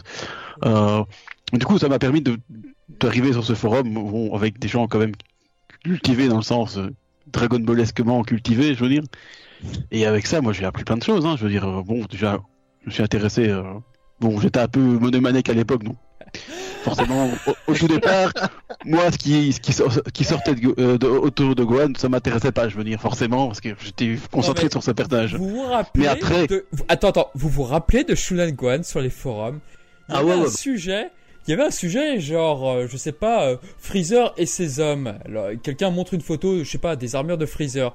Et là, t'avais Shunan Gohan en bas qui postait, hmm, je me demande si cette armure irait bien sans le Gohan. Tous les sujets, c'était comme ça. Non, je m'en souviens pas, mais c'est tellement possible. Ça n'avait toujours rien à voir avec Son Gohan. Oh, voici les premières images de Dragon Ball sur PS2. Oh, j'espère qu'il y aura une image sur Son Gohan. Toujours. Ah, C'est génial. je- Probable. Je pense qu'il a fait des Moi, je, me- je- pour l'anecdote. Pour l'anecdote, j'avais dessiné mon un- le tout premier personnage de manga que, je- que, que- que j'avais inventé quand j'avais quoi 12 il 13 fait ans ça pas plus. maintenant. et euh, je l'avais euh, habillé de la toute première tenue de Gohan euh, de l'arc entre guillemets. et ouais de l'arc Raditz. Donc la tenue jaune et verte avec le petit chapeau. enfin j'a- j'avais dégagé le chapeau ça lui allait pas du tout. Et euh, en fait euh, Shonen Gohan était venu me MP en me disant mais qui est ce personnage etc machin. Mais parce qu'il avait la tenue de Gohan en fait. Évidemment. Évidemment. J'étais écroulé quand j'ai vu ça. Parce que je le voyais effectivement poster. Je dis, qui est cet énergumène Tout Ramène-toi, Gohan. Et, et en plus, il vient me parler. Et en fait, j'ai sympathisé parce que je me suis rendu compte que derrière, il y avait vraiment un, un fan de Gohan. euh, Et, et pour l'anecdote, Gohan a longtemps été mon personnage préféré. Et euh, il va me dire que ça n'aurait jamais dû changer, comme il me le dit à chaque ça fois. n'aurait jamais dû changer, effectivement. hein. Voilà. Mais bon. Et il est deuxième ex avec Piccolo. Voilà, qu'est-ce que tu veux Ouais, mais bon, c'est pas bien. Il va y avoir des drôles de recherches euh, sur des navigateurs privés avec Goran. euh. Ah, ah, mais ça, Ouais, pour notre ça, podcast euh, interdit moins de 18 ans. Si tu veux, tu peux participer, Mac, y a pas de problème. Mais euh, du coup, Gohan, euh, Piccolo Dragon. Voilà, par exemple, magnifique trisome. Mais non, c'est vrai que Gohan, euh, bah, c'est ce qui a permis euh, finalement de sympathiser. quoi. C'est parce que j'avais vêtu mon personnage avec ce- de, de- de la première tunique de Gohan. Et c'était... euh, Ouais, ça m'a fait marrer. Franchement, ça m'a fait marrer. Oui, ça ne fait pas rire tout le monde, mais bon, au moins, Et- et- au- et au par moins, ailleurs, qui. Tu m'avais redirigé vers tes fanfics. Euh, tiens, puisque t'as l'air d'être un fan de Gohan, il était venu faire sa publicité au MP. Ah, c'était fabuleux. J'avais Ah eu bah, j'étais à fond à l'époque, hein. franchement, j'avais aucune gêne. Hein. Je Ah, veux mais dire, tu maintenant, je le fais plus. Tu... Ah non, mais- mais ça m'a- plus, autant, plus autant. ça m'a on était jeunes, on était bizarres. Faut- Je, je me rappelle des, des, ouais, des forums où on était quand il y a quelques années, c'était c'est pas pareil qu'aujourd'hui quoi. C'est euh, et là, là tout ce que vous décrivez là, c'est je, je me rends compte que ça existait. Tu vois, je sais, je sais, j'en suis conscient. Mais c'est bien en même temps qu'il y ait ce partage. Tu vois, c'est des trucs bateaux et en fait les gens se réunissent autour du même passion, même si c'est un personnage. Tu vois, c'est un personnage d'une œuvre, mais c'est du coup l'œuvre qui a ramené euh, voilà les gens à se connaître, etc. Donc c'est cool, tu vois. Comment il a connu on a connu DB, DBU, effectivement, et savoir aussi à la fin, bah, vous, ce que vous ressentez par rapport aux fans actuels, est-ce que ça a changé, est-ce que vous trouvez que les gens se sont radicalisés, et voilà. de djihadiste ou gohaniste, ça dépend. hein. Bah, c'est Voilà. vrai qu'avec Twitter, moi j'ai l'impression que les gens s'indignent un peu très rapidement sur Dragon Ball, notamment pour des problèmes de traduction. Moi, je trouve que ça a beaucoup changé, mais bon, à la limite, euh, aussi. peut-être laisser passer, laisser parler euh, nos, aimables invi- Ah, je invités. sais pas, on commence par quoi? Par euh, comment vous avez Bah, découvert euh, DBZ Enfin, euh, DBZ, n'importe C'est vrai qu'à la quoi. limite, on peut faire un tour de table. On n'est pas autour d'une table, mais c'est pas grave. De comment on a connu Full Power. Bon, moi, je l'ai déjà dit, c'était grâce à une traduction de chanson que je voulais avoir, que je n'ai pas eu. mais- Ce qui était bien, c'est que pour acc- accéder au topic, il fallait absolument s'inscrire parce qu'on pouvait pas le faire. Alors c'est vrai et c'est pas vrai. C'est-à-dire que le- tout le forum en fait pendant des années a été euh, public et euh, à un moment donné il y a eu une baisse de régime sur le forum. Je sais plus à quelle période, honnêtement j'en sais rien du tout.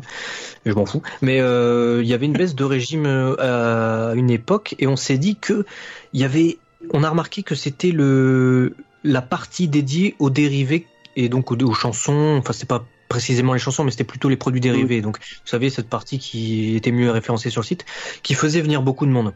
Donc on s'est dit, on, a mis une partie seulement du, au début, en tout cas.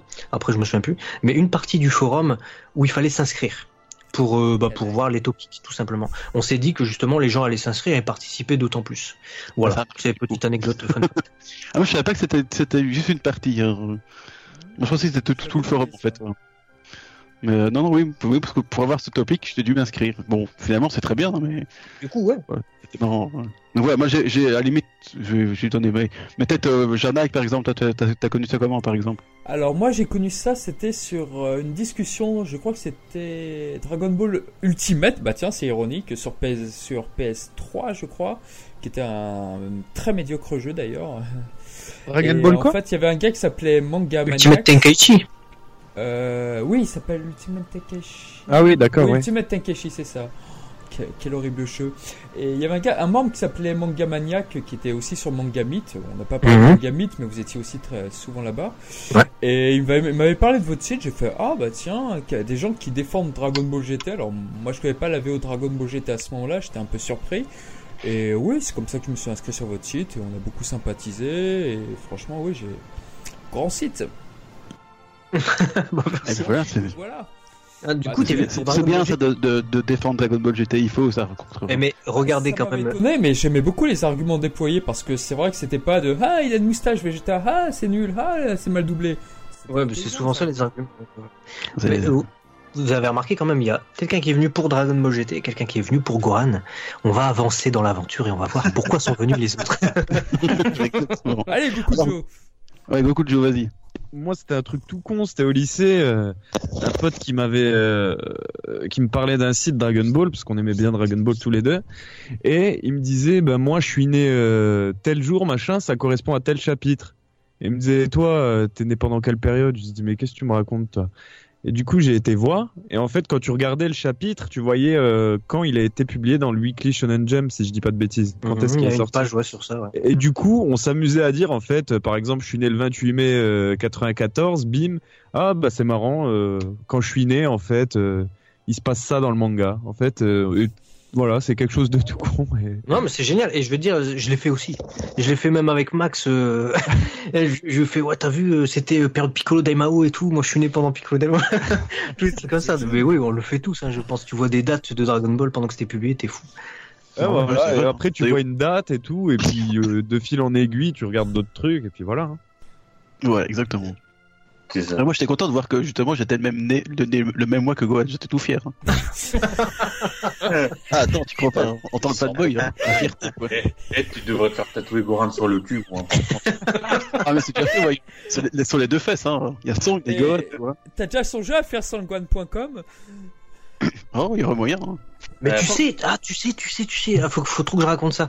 Euh, tu m'as fait penser à l'époque où tu t'es inscrit sur les, justement. Moi, j'avais, j'ai jamais eu d'a priori sur les, les fans d'un personnage à partir du moment où ils sont fans de, tu vois, ils sont fans de l'œuvre, ils respectent l'œuvre, ils savent ce que c'est l'œuvre et tout. Et il y avait justement euh, un de ces sites, je sais plus s'il existe aujourd'hui, qui était totalement dédié à Trunks. Ça s'appelait genre Trunks Temple ou Temple au Trunks, je sais C'est pas. Temple. Temple Trunks, oui. Et c'était un site obscur. Parce que Obscur. je sais pas si c'était très connu, mais il y avait beaucoup de justement d'illustrations officielles de Trunks, plus des fanarts. Et euh, c'était euh, l'un des sites où tu pouvais justement retrouver les, les le plus grand nombre d'illustrations, je crois, de Junya Furusawa, qui est maintenant un peu plus connu et qui a fait beaucoup d'illustrations dans les années 90 et il est totalement dédié à Trunks le truc, tu vois. Bah, je crois que c'est Ah.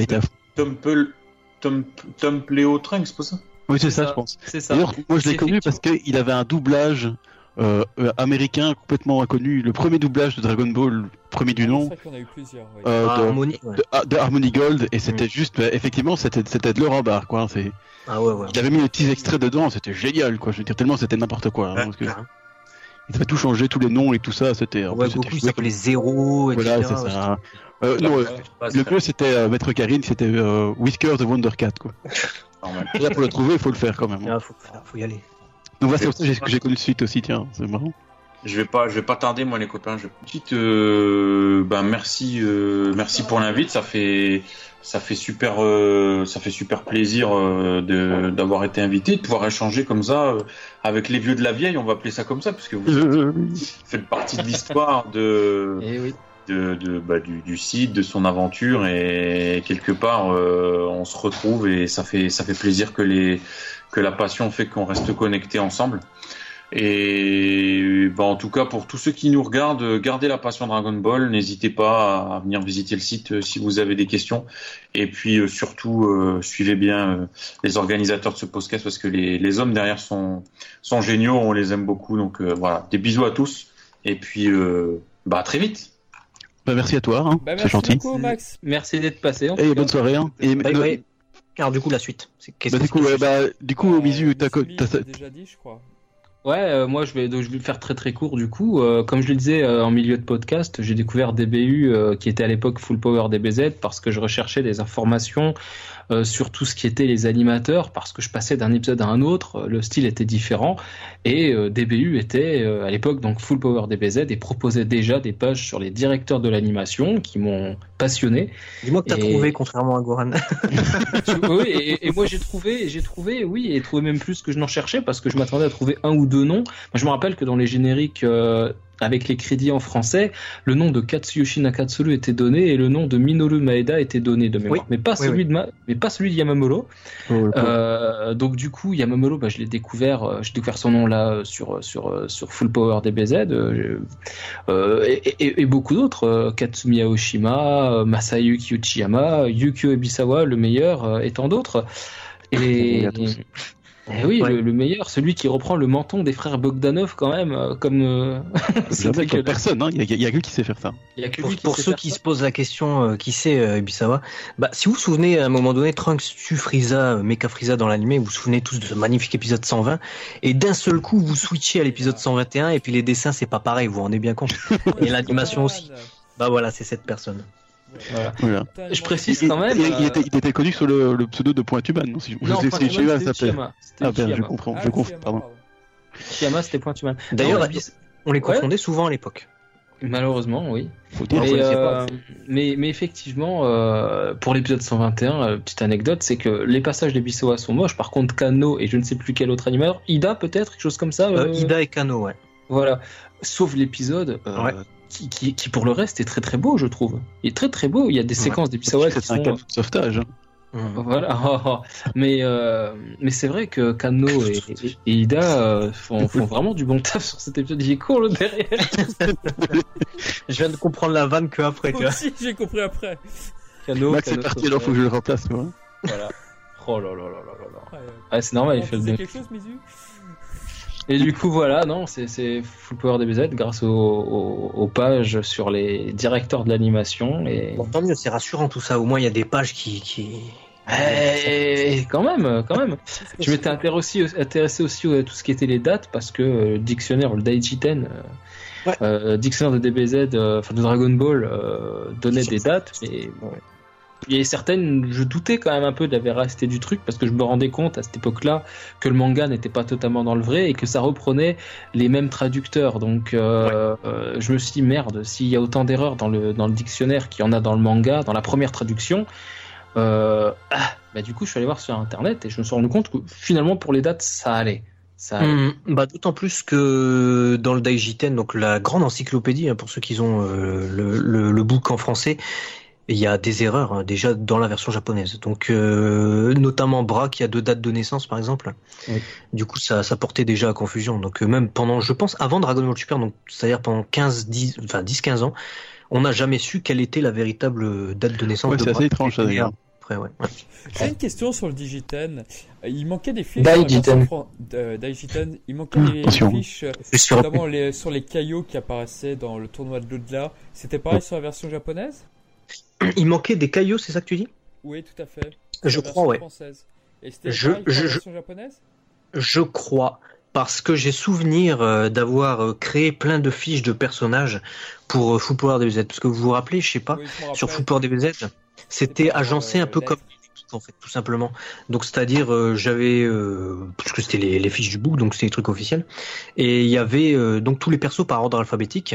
C'était pas des fiches pour chaque personnage, c'était tous les persos A, tous les persos B, tous les persos C, etc. Et je me souviens qu'il y avait des persos qui manquaient dans les je me- et je m'étais dit, j'avais eu cette réflexion plusieurs reprises, euh, de me dire, euh, mais comment ça se fait qu'ils y sont pas euh, C'est pas normal, j'ai mal checké, j'ai mal vérifié mon book. Et donc j'avais tout le temps la, la version française que j'avais, c'était une application que j'avais download sur un site qui s'appelait All DBZ, je sais pas quoi, c'était un, un site qui avait, voilà, il y avait des trucs de download de fichiers. Et je m'en servais en fait pour euh, la numérotation des pages.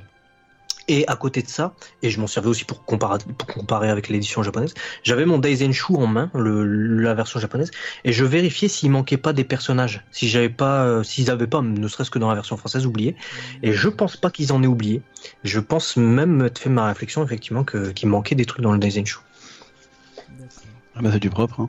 C'est Bah ça, ils oublient des trucs. Et évidemment, bon, il n'y avait pas de DBGT parce que DBGT n'était pas encore sorti à l'époque. Donc ça, pour DBGT, j'avais dû euh, euh, piocher dans les Dragon Ball GT Perfect File et dans l'animé en fait. Je prenais toutes les informations qui étaient euh, données dans l'animé. Genre par exemple, on, te dit euh, oui, ce personnage sert à faire ça. Donc bah tu le mets, il sert à faire ça, c'est dit dans l'animé, tu vois, c'est sourcé. Euh, ce personnage, euh, je sais pas moi, euh, existe depuis 5 ans. Voilà, bah tu le mets, ce personnage existe depuis 5 ans. Je je- j'essaie de me retenir de ne pas euh, faire de la rédaction dans le sens où je voulais pas raconter un truc vu par mon prisme. Tu vois, parce que souvent, si on fait des fiches, et c'est ce qui arrive souvent, et je suis pas contre du tout hein, de faire de la rédaction, même sur un site à un moment donné, t'es es bien obligé de faire de la rédaction. Mais surtout, ce qui était euh, petit encart comme ça de d'informations encyclopédiques sur des personnages, je voulais vraiment que ce soit que les informations officielles et pas ce personnage a fait a fait ça et dans la tournure de, de phrase où je dis que comment il a fait ça, je donne mon avis. Tu vois? C'était important Ouais, que je donne pas mon avis. rester neutre, bien sûr. Ouais. Ouais, ouais, c'est- c'est c'est bien, c'est bien. On s'efforce de faire sur le wiki d'ailleurs. ouais. Ah ouais, mais ça. Vous êtes Parce mauvais, que de toute façon, vous le savez, hein, le, le Wikia, c'est bah, c'est ce qui t'occupe aussi euh, beaucoup en ce moment. T'as t'as- t'as le Wikia aussi, il faut, il faut, faut le dire à nos auditeurs. Le Wikia Dragon Ball. Et où tu as participé un peu, il me semble. Oui, à la j'ai- déjà vu ton pseudo se là-dessus, hein. Sur euh, Full Power DBZ. Et... Attends, je peux pas rester anonyme, c'est incroyable ça. Désolé. Mais, Ah, ça fait euh, la, la célébrité, hein, que tu veux. Et je me rappelle aussi, je sais pas comment ça s'est passé, euh, j'avais acheté le livre hommage de Dragon Ball, donc qui est écrit par euh, Valérie Pressigou, je crois, de mémoire. Euh, et D- euh, DBU est cité à la fin comme étant une source. Alors, la source principale, je ne sais pas, mais en tout cas, le site est cité. Euh, le site est cité. Un petit Daijale façon Kaio, c'est pas mal.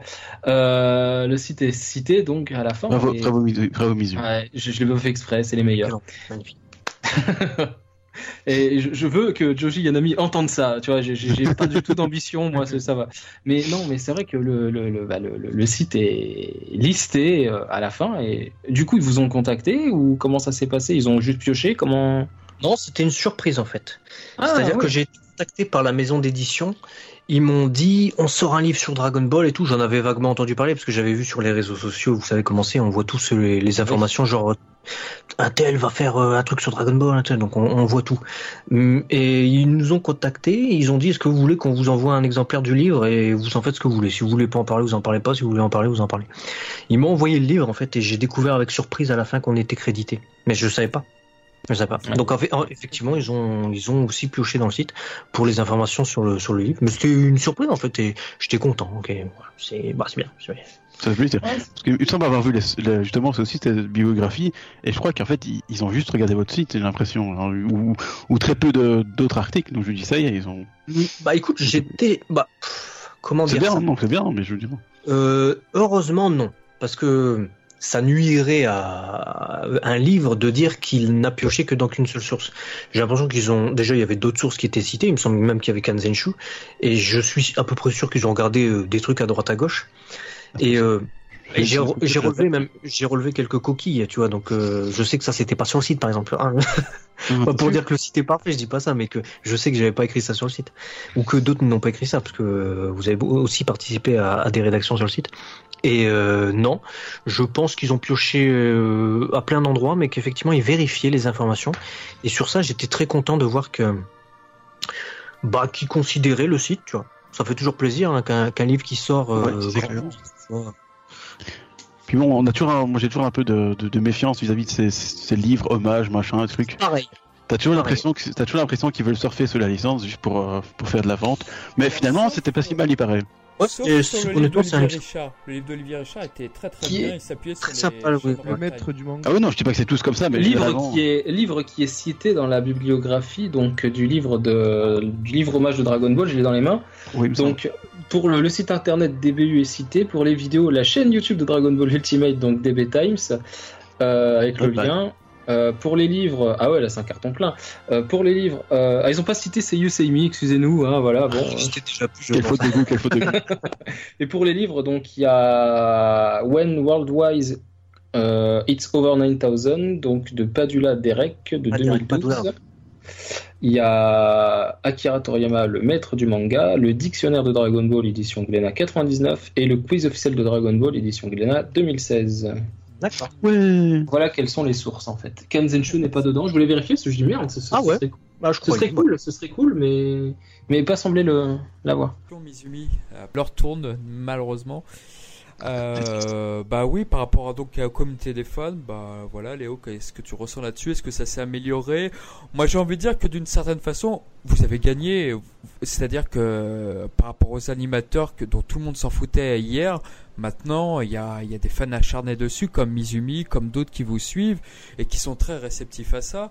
Je pense que d'une la moitié du boulot a été fait. Après, est-ce que les fans sont un peu plus intransigeants qu'avant? Bon, bah, je sais pas. Il y a l'ère d'Internet aussi qu'il faut considérer dans, ça. Je sais pas si les personnes sont plus intransigeantes qu'avant, mais elles se montrent plus intransigeantes qu'avant du fait des réseaux sociaux où maintenant euh, tout va plus vite. Tu sais qu'il y a un truc qui sort au Japon, tu l'as dans la minute euh, sur les réseaux sociaux. Avant c'était pas pas comme ça et même euh, il y a dix ans sur les forums c'était un peu différent. Déjà il y avait plus de séries Dragon Ball donc c'était les jeux vidéo et même avec les autres séries ça allait pas aussi vite je pense. Et il y a encore euh, 10 ans encore avant donc il y a 20 ans. Effectivement, il n'y avait pas Internet, donc ça risquait pas. Mais oui, effectivement, il y a une urgence. J'ai l'impression dans les dans les communautés, dans toutes les communautés, hein, c'est tous les gens qui sont de manière générale sur les réseaux, les réseaux sociaux sont moins patients. Ah oui, Est-ce qu'ils sont plus exigeants? Je sais pas, mais ils sont très exigeants souvent. En tout cas, en France, je trouve qu'on est très exigeant, mais ça, c'est de manière générale. Je me souviens à l'époque de débats sur Mangamit. Oh. Donc le forum de Genki DBZ, euh, où d'ailleurs j'ai rencontré Charnal, que je pense que Goran t'y était aussi, euh, sur Euh, non. T'y étais pas? Non, non, je, je, je connais le site et j'ai déjà été le voir, mais je me suis jamais inscrit, non. Mhm. Ah Bah, moi, sur Mangamit, je me souviens qu'il y avait un.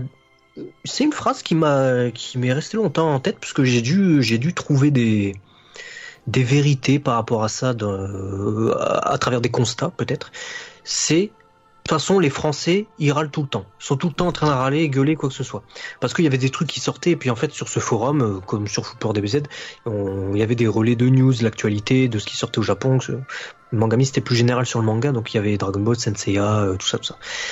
Et euh, ça m'est resté beaucoup en tête, surtout quand j'ai constaté en fait l'effet sur les, les réseaux sociaux, où dès qu'il y a un truc qui sort, mais tout de suite, les premiers commentaires, les premiers commentaires dans 70-80% des cas, c'est jamais ah ouais, moi je trouve ça pas mal, j'ai hâte de voir, ou j'attends, ou je sais pas quoi. Souvent, c'est ouais c'est dégueulasse, ouais c'est moche, ouais non ça pue, ouais ceci, cela.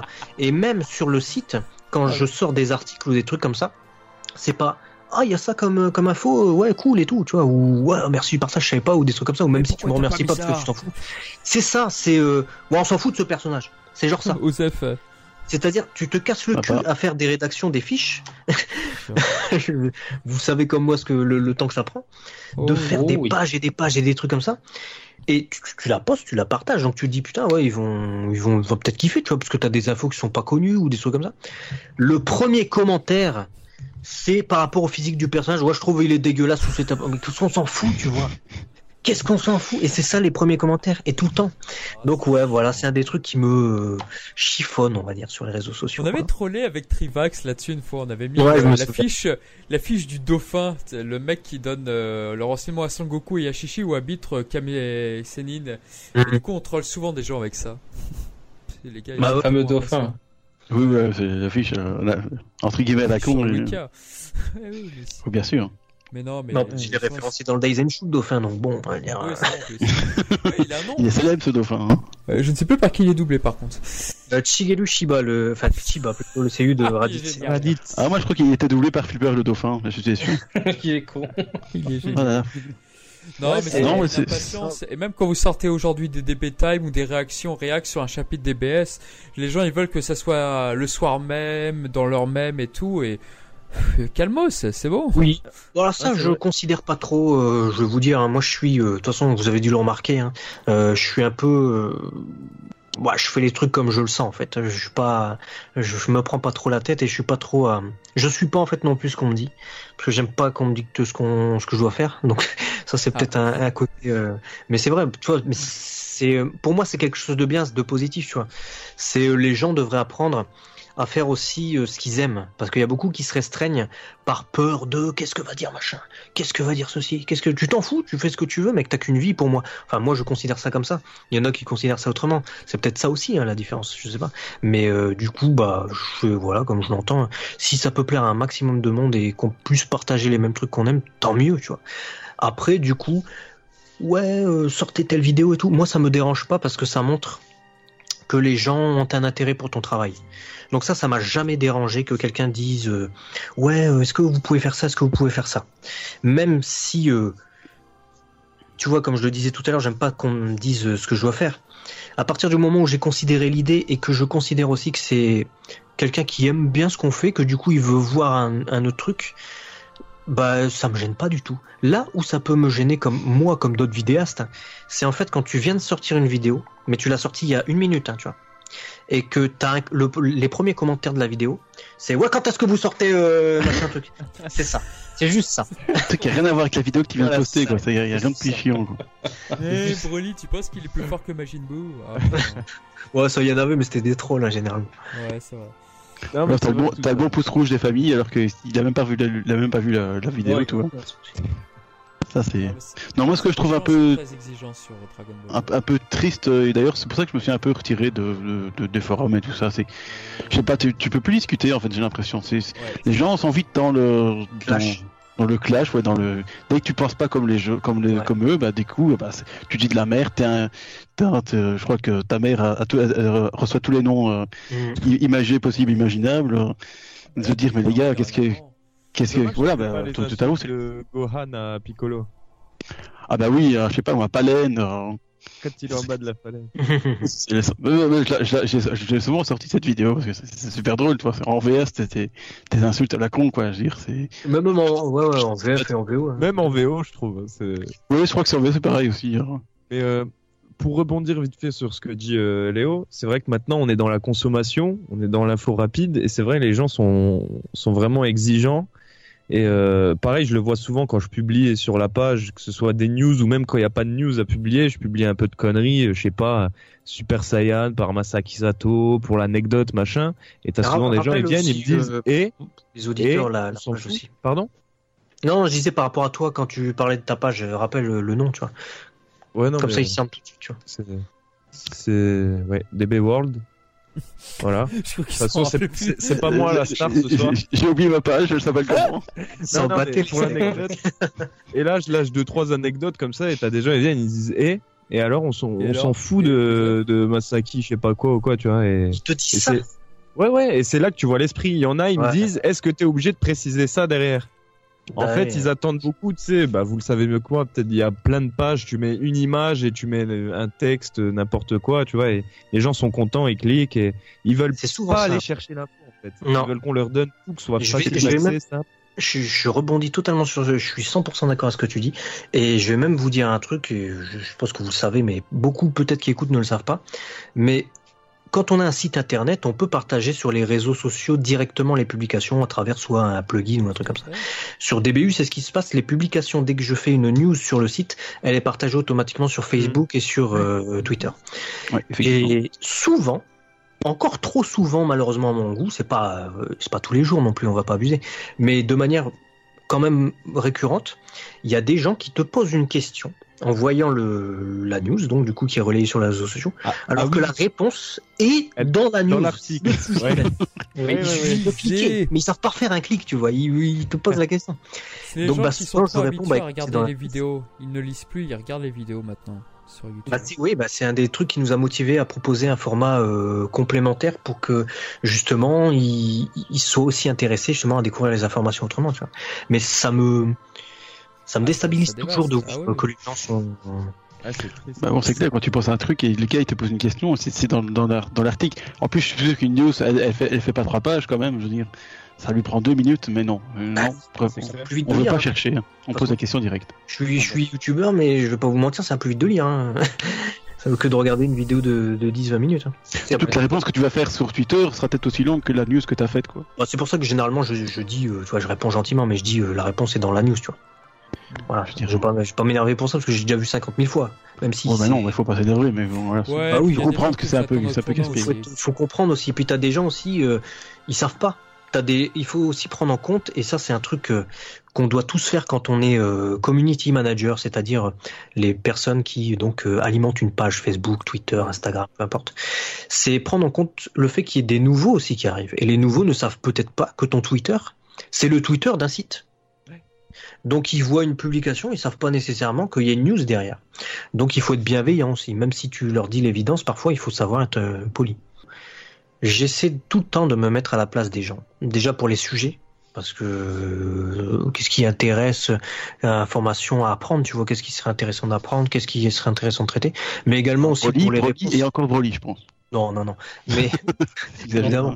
Mais euh, pour euh, aussi ça pour les commentaires, pour euh, les, questions, les trucs qui peuvent nous paraître évidents au bout d'un certain temps d'activité dans un truc, mais qui évidemment, comme on l'a souligné, euh, tu vois, pour des personnes qui arrivent, c'est bien aussi de pas trop être euh, réactif, soupolé. Même si parfois ça t'agace, parfois t'es nécessairement agacé. Je pense qu'on a tous été agacés sur des réseaux sociaux par certains comportements. Mais il y a des trucs, des fois, tu peux les comprendre, donc faut faire l'effort de, faire l'effort de les comprendre. À partir du moment où la personne est polie, et ben moi je réponds poliment. Je suis quelqu'un qui déteste l'impolitesse, donc euh, quelqu'un qui est poli, je réponds normalement. Je vais pas lui dire ah putain t'es trop con. Euh, Vas-y, bah, t'as- tu, cliques sur ce putain de tweet et tu vas lire, con. hein. Vas-y, rentre chez ta mère. bah évidemment après ça. T'as des jours où tu t'es pas bien, t'as tout, qui te casse la tête, et si t'as un, un truc comme ça, tu vas, tu vas t'agacer plus facilement, facilement. C'est sûr. Ouais, non, je comprends, je comprends. Mais c'est vrai que ça, voilà, c'est comme tu dis, il faut avoir un recul aussi de. C'est difficile, hein, je vais pas vous mentir. moi, c'est- je- c'est un boulot sur soi à faire. Moi, on en apprend tous les jours. hein. Je suis, euh, Ah, clairement, clairement. C'est un des trucs, ça, sur, euh, sur lequel euh, je suis à peu près sûr, c'est que tout, tout à chacun, on apprend quelque chose euh, à l'issue de notre journée. Soit quelque chose. J'ai encore appris un truc sur l'épisode 485 que j'ai regardé au moins mille fois, tu vois, c'est magnifique, non Voilà, tu vois, on parle de Dragon Ball, mais en l'occurrence, ça peut être d'autres trucs. Oui, oui, oui. Ça peut être, par exemple- Dragon Ball, mais c'est vrai que ça peut être n'importe quoi, effectivement. Tu vois, c'est un exemple tout bête, là, ce que tu dis, c'est prendre du recul, tu vois. Et, et parfois, c'est vrai que, même si c'est des trucs qu'on sait, parfois on l'oublie. Et, et on apprend, dans un cas de figure donné, à être euh, plus détendu, à se dire, bon, d'accord, mais c'est normal, il y a d'autres personnes qui arrivent, tu vois, des trucs comme ça. Donc on en apprend toujours, même parfois des, moi, je me remets beaucoup en question dans le sens où, est-ce que je fais bien les choses? Je suis perfectionniste, on l'a dit en début de live. Donc je veux toujours bien faire les choses pour que ce soit agréable pour tout à chacun parce que je me mets tout le temps à la place des autres en fait. Euh, je me vois en tant que spectateur euh, à regarder le truc et à me dire euh, à critiquer, euh, pas critiquer, tu vois, pour critiquer, mais à, me dire ah tiens ça c'est pas, euh, tu vois. Donc on essaie de bien faire et puis forcément des remises en question tout le temps. Donc on apprend, on apprend, on se dit bon là j'ai j'ai fait comme ça, c'était une erreur de ma part, je vais faire mieux, je vais essayer de faire comme plutôt comme ça. Votre côté objectif à, à toi et Max, il est, il est indéniable. À tel point que parfois je suis presque frustré dans les vidéos, quand vous donnez vos avis plutôt vite fait, mais en fait que vous analysez quelque chose, mais de manière complètement objective, je suis là, je suis presque en train de dire, mais putain, allez, dis, t'aimes ou t'aimes pas, putain. Mhm. Euh, Dis-le. Tu sais, des fois, je, je sens que vous l'avez sur le bout de la langue, des fois, mais vous vous retenez. Et, Alors, ouais. Comment dire ça? Généralement, ce qu'on fait, j'entends tout à fait ce que tu dis. Généralement, ce qu'on fait, c'est qu'on essaie de proposer une partie tout le temps dans les vidéos quand c'est des reviews, ou une partie analyse pure et une partie nos avis purs. Et on essaie de quand même signaler qu'on sépare ces deux ces deux moments pour que vraiment tout le monde ait son repère parce que l'analyse pure c'est genre on va parler de la technique comment ça a été fait est-ce que par rapport à l'épisode d'avant la technique a changé trucs comme ça et nos avis, bah, ça va être nos avis, hein, subjectifs de d'être humain qu'on est avec nos défauts et, et trucs comme ça. Donc euh, on essaie de séparer ça. Et parfois, je t'avoue qu'à l'issue de certaines vidéos, je suis, euh, je suis pas satisfait. Je me dis bon là, on a été trop subjectif. Ou je me dis bon là, on n'a pas assez donné nos avis, ils attendaient plus. Donc euh, c'est un truc sur lequel je pense qu'il faut tout le temps travailler en permanence. C'est pas facile, je pense. Mais pour tout le monde, hein, c'est pas juste nous. hein, Je prends notre exemple parce que je... voilà, c'est mon cas de figure, tu vois. mais- D'ailleurs, j'ai une question. euh, bon, ça, je- je- de toute façon, on, on est, euh, on, on est aussi euh, centré sur votre sur YouTube. Vous étiez passé euh, pendant un temps à prononcer Vegeta. Vous êtes repassé à Vegeta. En fait, il y a une. C'est par rapport au public qui est plus réceptif. C'est. Ah oui, Euh, c'était Vegeta, oui, c'est vrai. Il faut effectivement que je l'explique ça et, et c'est une très très bonne question que tu, tu poses là parce que c'est un truc qu'on a fait naturellement parce que voilà. Et souvent quand on fait des vidéos quand on est vidéaste ou quand même n'importe qui hein, qui est sur son site où on fait des mises à jour tu sais tu fais des mises à jour Mhm. mais tu formes pas nécessairement tout le monde. Tu dis pas ouais bon ce petit truc là ça a changé. Tu vois? Parce que les gens s'en foutent en fait. Mais euh, je pense que c'est les gens s'en foutent pas nécessairement et je pense qu'il aurait fallu qu'on fasse un truc dessus qu'on fera peut-être. Effectivement pour moi je vous me donnez vos avis également il s'appelle Begita et il y a une prolongation dans le dans le i voilà. C'est pas Mhm. Vegeta de Vegetable donc vegetable littéralement. Donc vegetable Vegeta c'est une trahison. Si on avait voulu être fidèle à la version japonaise on aurait gardé la prolongation du i et il se serait donc plutôt que Vegeta il se serait prononcé Vegeta. Maintenant euh, ça provient de vegetable et je prononce très mal hein, mon accent anglais est pourri. hein. Accent. Euh, je suis désolé chers auditeurs mais c'est En pas- allemand. Pas- On, on coupera le montage, c'est pas grave. et On va traduire à votre Google Trad si tu veux. Vegetable.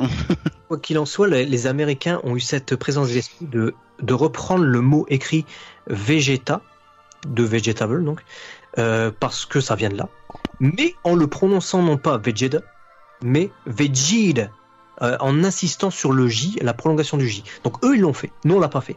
Donc on a repris en fait juste le mot d'origine, mais en pronon- prononciation française.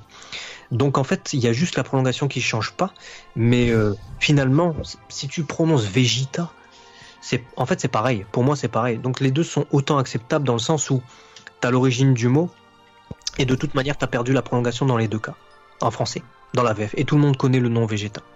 Donc euh, c'est juste pour cette simple raison en fait. Il y a pas de y a pas plus de mystère que ça, tu vois. D'accord. Oui, c'est intéressant à entendre, hein, je veux dire, c'est toujours... Ouais, Parce que c'est vrai que c'est- toujours un peu compliqué, euh, enfin, un peu pas compliqué, mais je veux dire, c'est vrai que parfois t'as des, euh, t'as des retranscriptions, t'as des Ouais. machins, des trucs, t'es faux, tu oh, faut- Choisir les bonnes retranscriptions, je pense que les traducteurs officiels, c'est un des trucs où ils doivent le plus galérer, quelle que Ah clairement. l'œuvre ou C'est- quoi. hein. Bah, c'est compliqué derrière parce que maintenant la Shueisha leur dit bon bah vous allez l'appeler comme ça maintenant en Europe, c'est son nom commercial donc euh, Mm. Maintenant il y a des c'est même plus une, histoire de, de traduction, c'est parce que des fois on impose euh, certains noms. Et d'ailleurs, je rebondis dessus, c'est très juste ce que tu dis. Il y a aussi la réflexion derrière de se dire ça vient de l'anglais. Tu vois? Donc, pour au moins reconnaître le nom original, tu trahis pas l'écriture, la prononciation, tu peux la faire différemment si tu veux, ça c'est toi qui vois. Mais euh, on sait tous que, que ça vient de- du mot légume, vegetable en, en anglais, tu vois. Alors que les noms japonais viennent bah, du japonais. Kurilin, Gyumao, Son Goku, Chichi, des trucs comme ça, tu vois. Donc tu, bah, tu, ça vient du japonais. Pourquoi tu vas prendre une référence ailleurs? Donc c'est juste pour ça. Et pour Vegeta, euh, Vegeta, Veg- Vegeta, Vegeta, voilà, c'est la raison. Et, juste ça en fait. Oui, c'est vrai que c'est toujours compliqué. Bon, bah écoutez, je pense que sur ces bonnes paroles-là, je pense qu'on a fait le tour, il est déjà super tard. Bon, en tout cas, vous aurez vu la richesse euh, des, des débats que nous avons eu avec DB Time. Euh, bah, qu'est-ce qu'on peut le dire si c'était que continuer à regarder DB Time, c'est, c'est une chaîne, une vraie, sur Dragon Ball, c'est, c'est nos petits, c'est nos petits favoris. Ah oui, oui, euh, loin. Et loin. n'oubliez pas le site internet, hein, des Dragon Oui, Ball aussi, Ultimate, qui est parce que tout c'est aussi de base. fait. Et de base, voilà, euh, sur Dragon Ball Ultimate, évidemment, et DB Time est la prolongement, évidemment, de Dragon Ball Ultimate pour nous, dans nos cœurs. Bah N'oubliez c'est pas G-Connection aussi, euh, une très bonne chaîne, euh, très détente, très orientée euh, manga, série, etc. unboxing et tout un tas d'autres trucs. Et oh, c'est good aussi, c'est good, good. C'est super gentil. Merci à tous euh, pour ce live. Déjà, je m'attendais pas à, à ce qu'on ait euh, autant de débats, qu'on qu'on qu'on parle comme ça. Et puis, on a bien parlé. Puis, merci aussi pour tout ce que vous avez dit. Ça fait super plaisir. Euh, je suis pas quelqu'un de très expressif, donc je sais pas si ça se ressent dans ma voix. J'en suis désolé, mais honnêtement, je suis très fier de vous avoir rencontré. Je suis Non, du je tout, suis franchement, euh, on l'invite Vraiment. celui-là. Je suis vraiment vraiment. très, euh, Ouais. Je suis touché par votre sollici- sollicitation, sollicitude ou ce que vous voulez. hein, les deux, les deux, les deux de On, manière. on ira voir dans le dictionnaire. Et non, non, ça fait super plaisir, merci. Et continuez, bah, les podcasts, ça fait super plaisir comme ça. C'est, c'est de, de la richesse. En plus, c'est des débats intelligents où il y a des réflexions par rapport aux fans, par rapport aux communautés, par rapport à Dragon Ball, par rapport à des, des, des métiers de l'ombre, tout ça. Donc c'est cool. Merci. Merci à toi. Ah, merci à toi d'avoir répondu présent, à Max aussi, bon, qu'on a Ouais. remercié Merci plus beaucoup tôt. d'avoir répondu à notre invitation. Et puis, bon, bah, tous les autres au, au podcast prochain. Et puis, continuez d'aimer Dragon Ball, surtout, c'est super important. Exactement. Ciao. Matane.